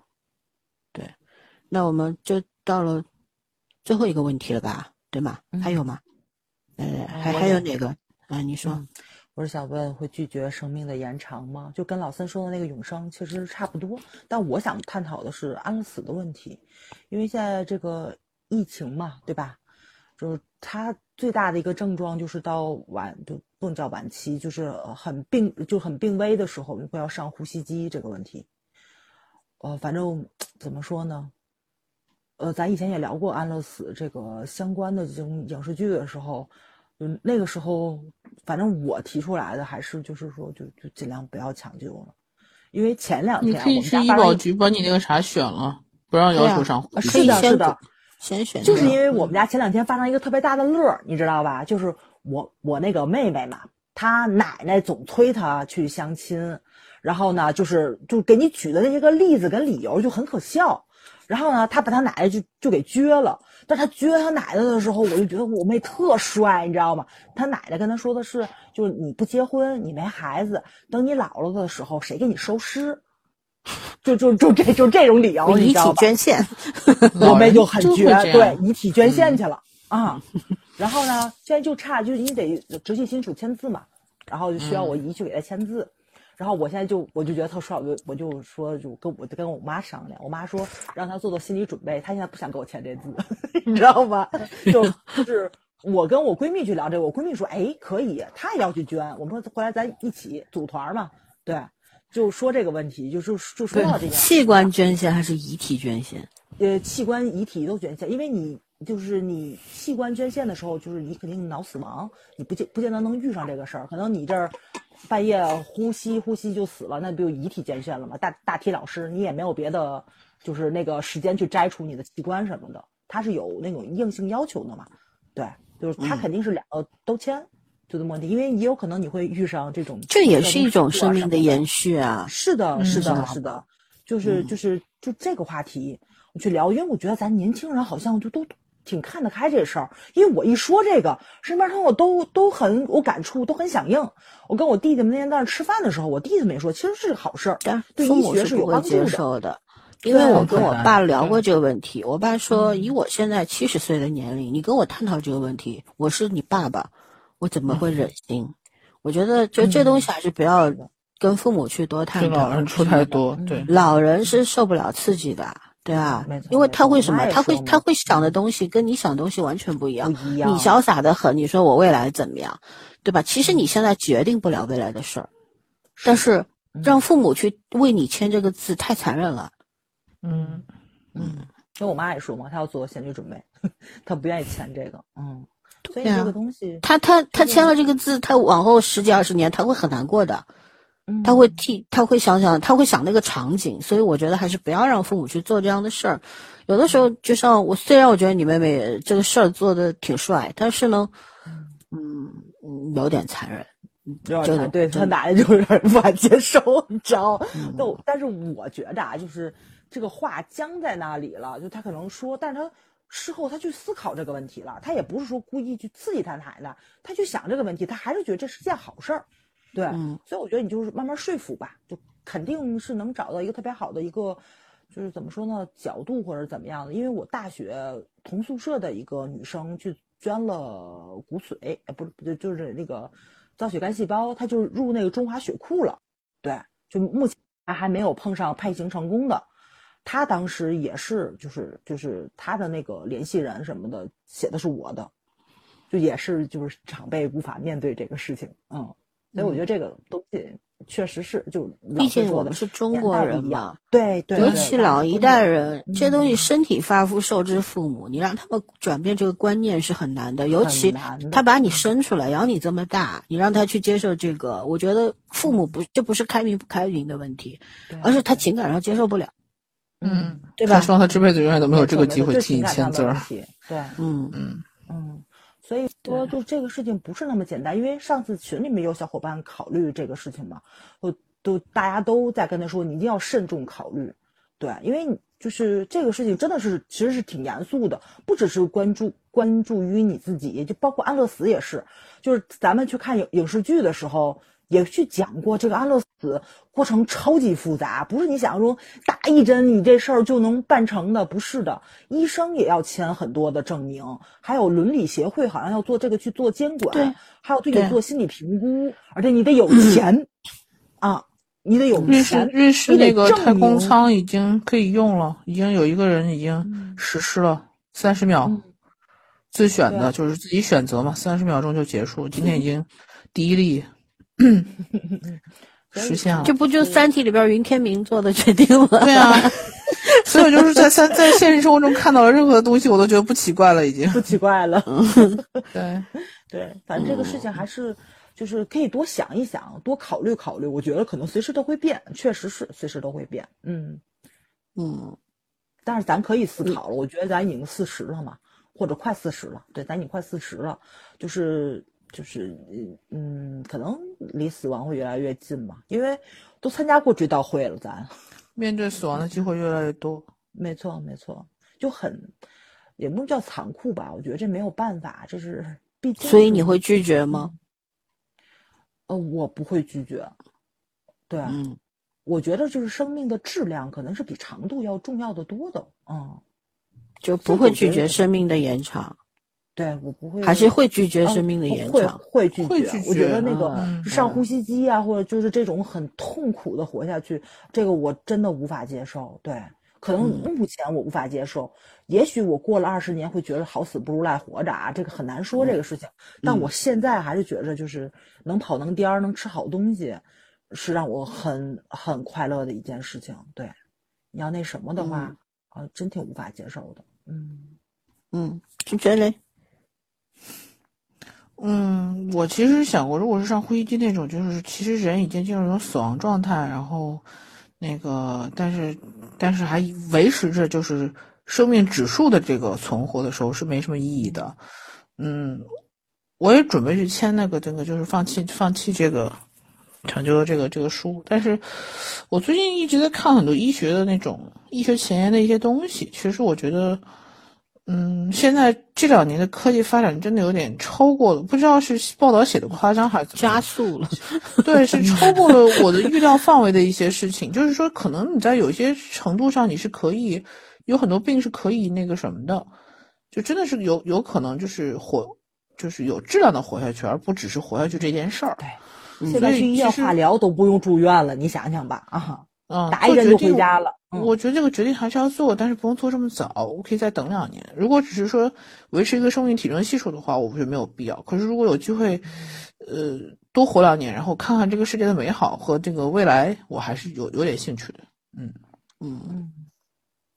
那我是不知道，我不知道会不会拒绝我，因为我现在我也觉得，我我这个答案是模棱两可的，判断不出来。因为因为这个事儿还没遇到呢。我我怎么去做决定，对吧？只有比方说我现在得了大病了，我才能有才会有空间去想这个问题。有因为有这个必要性了吧？那我像我现在，我觉得活蹦乱跳的，想那么多 干什么？我一直说我是一个没有什么计划的人，我只是追求把我当下的每一步走踏实，所以我不太会去想未来怎么样。呃，如果有机会延长的话，我和圈圈差不多吧。你只是仅仅维持我像活死人那样躺着，我不要。嗯。我也不是什么重要的伟人，我干嘛要那样？我又不用给别人带来什么精精神上面的影响，又不是别人的精神支柱，我死了就死了呗。但是我觉得，就是如果说我能够，就像以后对吧，一样的意思，科技发达了，把我的零部件换了，但我还是我，对吧？那别把我脑子换了就行，我还是我。对啊，就还有机会可以多了解一下这个世界的时候，未尝不可。是，但是重点是什么呢？你得有钱呐，你没有钱，你都没有机会换嘛。就得有钱，嗯，对吧？这这很重要啊！就像我最近看三听三体有声书嘛，我看评论区天天吵成那样，我心想，吵什么呀？瞎琢磨啥呢？不是，我心想吵什么呢呀？我的理由很简单嘛，我们这些人。从来都不可能是能够免费接受冷冻技术的人，你不可能拿让你的生命延长三个世纪。因为什么？像我们这种中年人、普通人，你的你的身体素质已经不咋地了。然后你在你的行业里边，像我觉得我那么重要，对不重要？你又不是什么大佬级别的，对吧？然后又没有后代，又没有什么，你是又不是实验者，对，可能是除了那些。老人家之外，第二批被抛掉的人，吵个毛线？吵什么？对不对？你又不是这个领域里面的大牛。这个社会，这个人类的推进，科技推进或者科学发展，要希望你，对，又不指望你，你吵什么？神经病吧？对，所以我我的想法就是这个样子。就一事情来了，我才会考虑，而且我一定会做出最适合的决定。我想我有这份自信的。第二个呢，就是，呃。如果有机会，好好的继续活下去。你现在现在活个一百岁也不难吧？未来说不定能活一百五，那也挺好的呀。重点是你得有钱，没有钱的话都是灾难。干活着了，什么都不行了，靠别人施舍你活着，那不如死了呢，对吧？很现实的问题。好无趣，对，对。我的问题已经问完了，圈圈还剩最后一个，来，嗯，你最常用的拒绝方式、语言表达是什么？你自己先回答吧。没时间，我现在真的没时间。哦，就就拒绝那借口跟理由是吧？对，就就以前我会用，你怎么是真的特别纠结？我跟你们说，我我那一次分手的时候，我真的是那封信挠头挠了我三个星期，然后我前后写了大概十稿，我觉得我这边写什么东西都没有写那么困难过。啊，我最后我都发出去之后，我我自己又读了一遍，我觉得他他能不能理解我到底说的是啥？嗯，我。唉，我我以前说没时间，没有人信，因为我就就就上班时间很很少嘛。我现在说没时间，都信我，谁都信，你真的很忙，嗯。但但是我就我现在就说不好意思，我不会，或者是这不是我这不是我分内的事情，就超过了我的我的工作范围，或者超过了我的能力范围，我我会直接说的。嗯，对对对，就是。但是我我嘴很欠，我有的时候就是那种，嗯，就是。明明其实我已经说完口了，我就觉得不忍心对方失望，说要不我帮你问问看。我现在就在改我这个毛病。啊，对，嗯，我的拒绝语言就是，我我我不想干，我不喜欢，我我觉得我不行，我讲不出来这句话。我会我会就分阶段嘛，有的时候就是如果什么情况下我就就是不想干，我不要。然后我甚至于如果对方。也分了人嘛，有些特别好的，就几十年的朋友了，我就会跟他说这个事情我就是不喜欢。嗯，朋友还是可以。对我，我就是不想干。然后呢，如果像我爹跟我说什么，我也会，但我会跟他比较温柔一点。老人了嘛，你不能伤害他，对吧？嗯。然后还有就是不太熟的或者同事什么的，我就会跟他说，嗯，我我不擅长。或者怎么样，对吧？我觉得这事我也干不好，所以呢，你找别人去了，就是这样。然后一般就是这个样子。有的时候我是不回应别人问我，比方说在网络上问我什么事儿，我看到了，但我不回答，然后聊天记录就刷过去了，自己体会去吧。我不想回答，你可以吗？这就是拒绝。然后还有的就是，比如一个一堆朋友在一起聊天。有些话题我真的不想听到，或者说对方叫我了，或者怎么样，我可能会装死装过去的。然后过一会儿，哎，你怎么不理我呀？哎呀，没听见，不好意思啊。然后就话题过了，就结束了。对我觉得有适当的装傻吧，就没有必要事事做聪明人。有些事情我是比较注重自我感觉的，就是很很不能说很自我为中心，但我是一个视尊严为唯一的这么一个人，应该说，就是在你我的价值序里面，尊严排第一，是这样的。所以呢。还有第二呢，就是自我感受。当然，在这个前提上面是，我是一定会尊重对方的，不管对方是几个人或者对方是谁。呃，有的时候我觉得不回应也是一种尊重，为什么呢？对，如果我回应了，可能就是难听话，对吧？嗯，是这样的。所以，就是有很多种语言的表达方式，我觉得是情况而定的。嗯，有的时候我觉得谢谢，不好意思。这种也是拒绝啊，嗯，对吧？有时候你比方在群里面跟人家掐起来了，你会上来先打四个字“不好意思”，实际上你真的不好意思吗？没有啊，我是想说对方不好意思啊，对吧？有的时候会说谢谢，但其实你想谢他吗？你不是要谢他，你只是在嘲讽他，对吧？所以我觉得就是就是各种各样的情况下，以及你自己当时一瞬间的反应是什么，这个很重要的。但我觉得。理智思考的时间还是需要的，有的时候可能就一个非常情绪化的一个争论出现了，你怎么去回应？你怎么去？比方说一个群聊的模式下，有人讲了一个这个话题，你其实是很反感的，但我觉得我的处理方式是我先看看大家怎么说。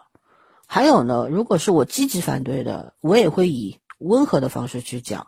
因为我要把道理讲清楚，而不是直接开骂或者怎么样。我觉得开骂是最后一步。对，上来我一定会讲道理，我把我的观点阐述清楚，然后先礼后兵是吗？就就这样。对，如果说对方纠缠不清了，那么就不好意思啦，对吧？就是这个样子。对，所以没有什么一成不变的拒绝的方法吧。嗯。就我觉得我们都快四十四十岁的人了，快了，对吧？马上就四 四十岁的人了，嗯，成成熟的一个处理方法，它未必是最好的，但一定是当下我们觉得最成熟的。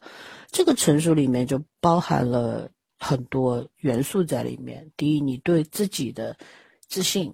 对自己的认认知是成熟的，对吧？然后还有就是对对方，无论对方怎么样，你给他一个基础性的礼貌在那边。我是基于礼貌上赞同你或者拒绝你做出的决定。我觉得这这些都是你自己要去培养训练的一个能力。这个真的是可能瞬息之间做出的决定吧。但是这个做出决定不是那么容易的，有的时候一个坏的决定。破坏一段关系算算是小小损失，但是可能影响一件事情的发展，那是一个大损失，对吧？有些破裂了，修补起来是非常非常难的，你不能指望所有人都会包容你、理解你，而且补不好，有的人对。大多数人是会落井下石的，在人困难的时候不落井下石的人，这种人是高尚的，所以就真的有的时候，我觉得更多的我是会更多要求我自己，不会更多的要求对方的。呃，但是如果我有一个原则，就是如果我要求了我自己，我做到了我能做的最好，而对方我给了他一而再、再而三的给了他机会，但是他不改，那就拜拜了，没什么好说的。对，原则处在那里。嗯，对，我的底线不会无限放低的，我会我会包容，会忍让，可是一定我知道度在哪个地方。所以这其实这些都是你在人生。生成长的过程当中去学习的一个过程嘛，一个一个方式嘛，对吧？然后哪有天生睿智的人？不存在的嘛。天才也也只会擅长一方面，他不能面面俱到的，对吧？有些天才为什么就，比方数学天才、物理天才，他他就是那方面好，但他生活上像白痴一样。所以每个人都有擅长的地方，我们大家都是普通人，我觉得最擅长的就是。成为你自己去做一个你理想中的自己努力的去靠近就可以了。然后尽尽量把每件事情处理到不伤害彼此的那个程度。不一定要追求一个最美完美的结果而是要让双方都舒服尽量舒服就可以了对吧？嗯。那差不多吧我们聊完了对不？对。聊完了。嗯嗯。Ok 两个小时一刻钟了那就这样吧祝大家嗯。晚安，购物愉快，拜拜。晚安。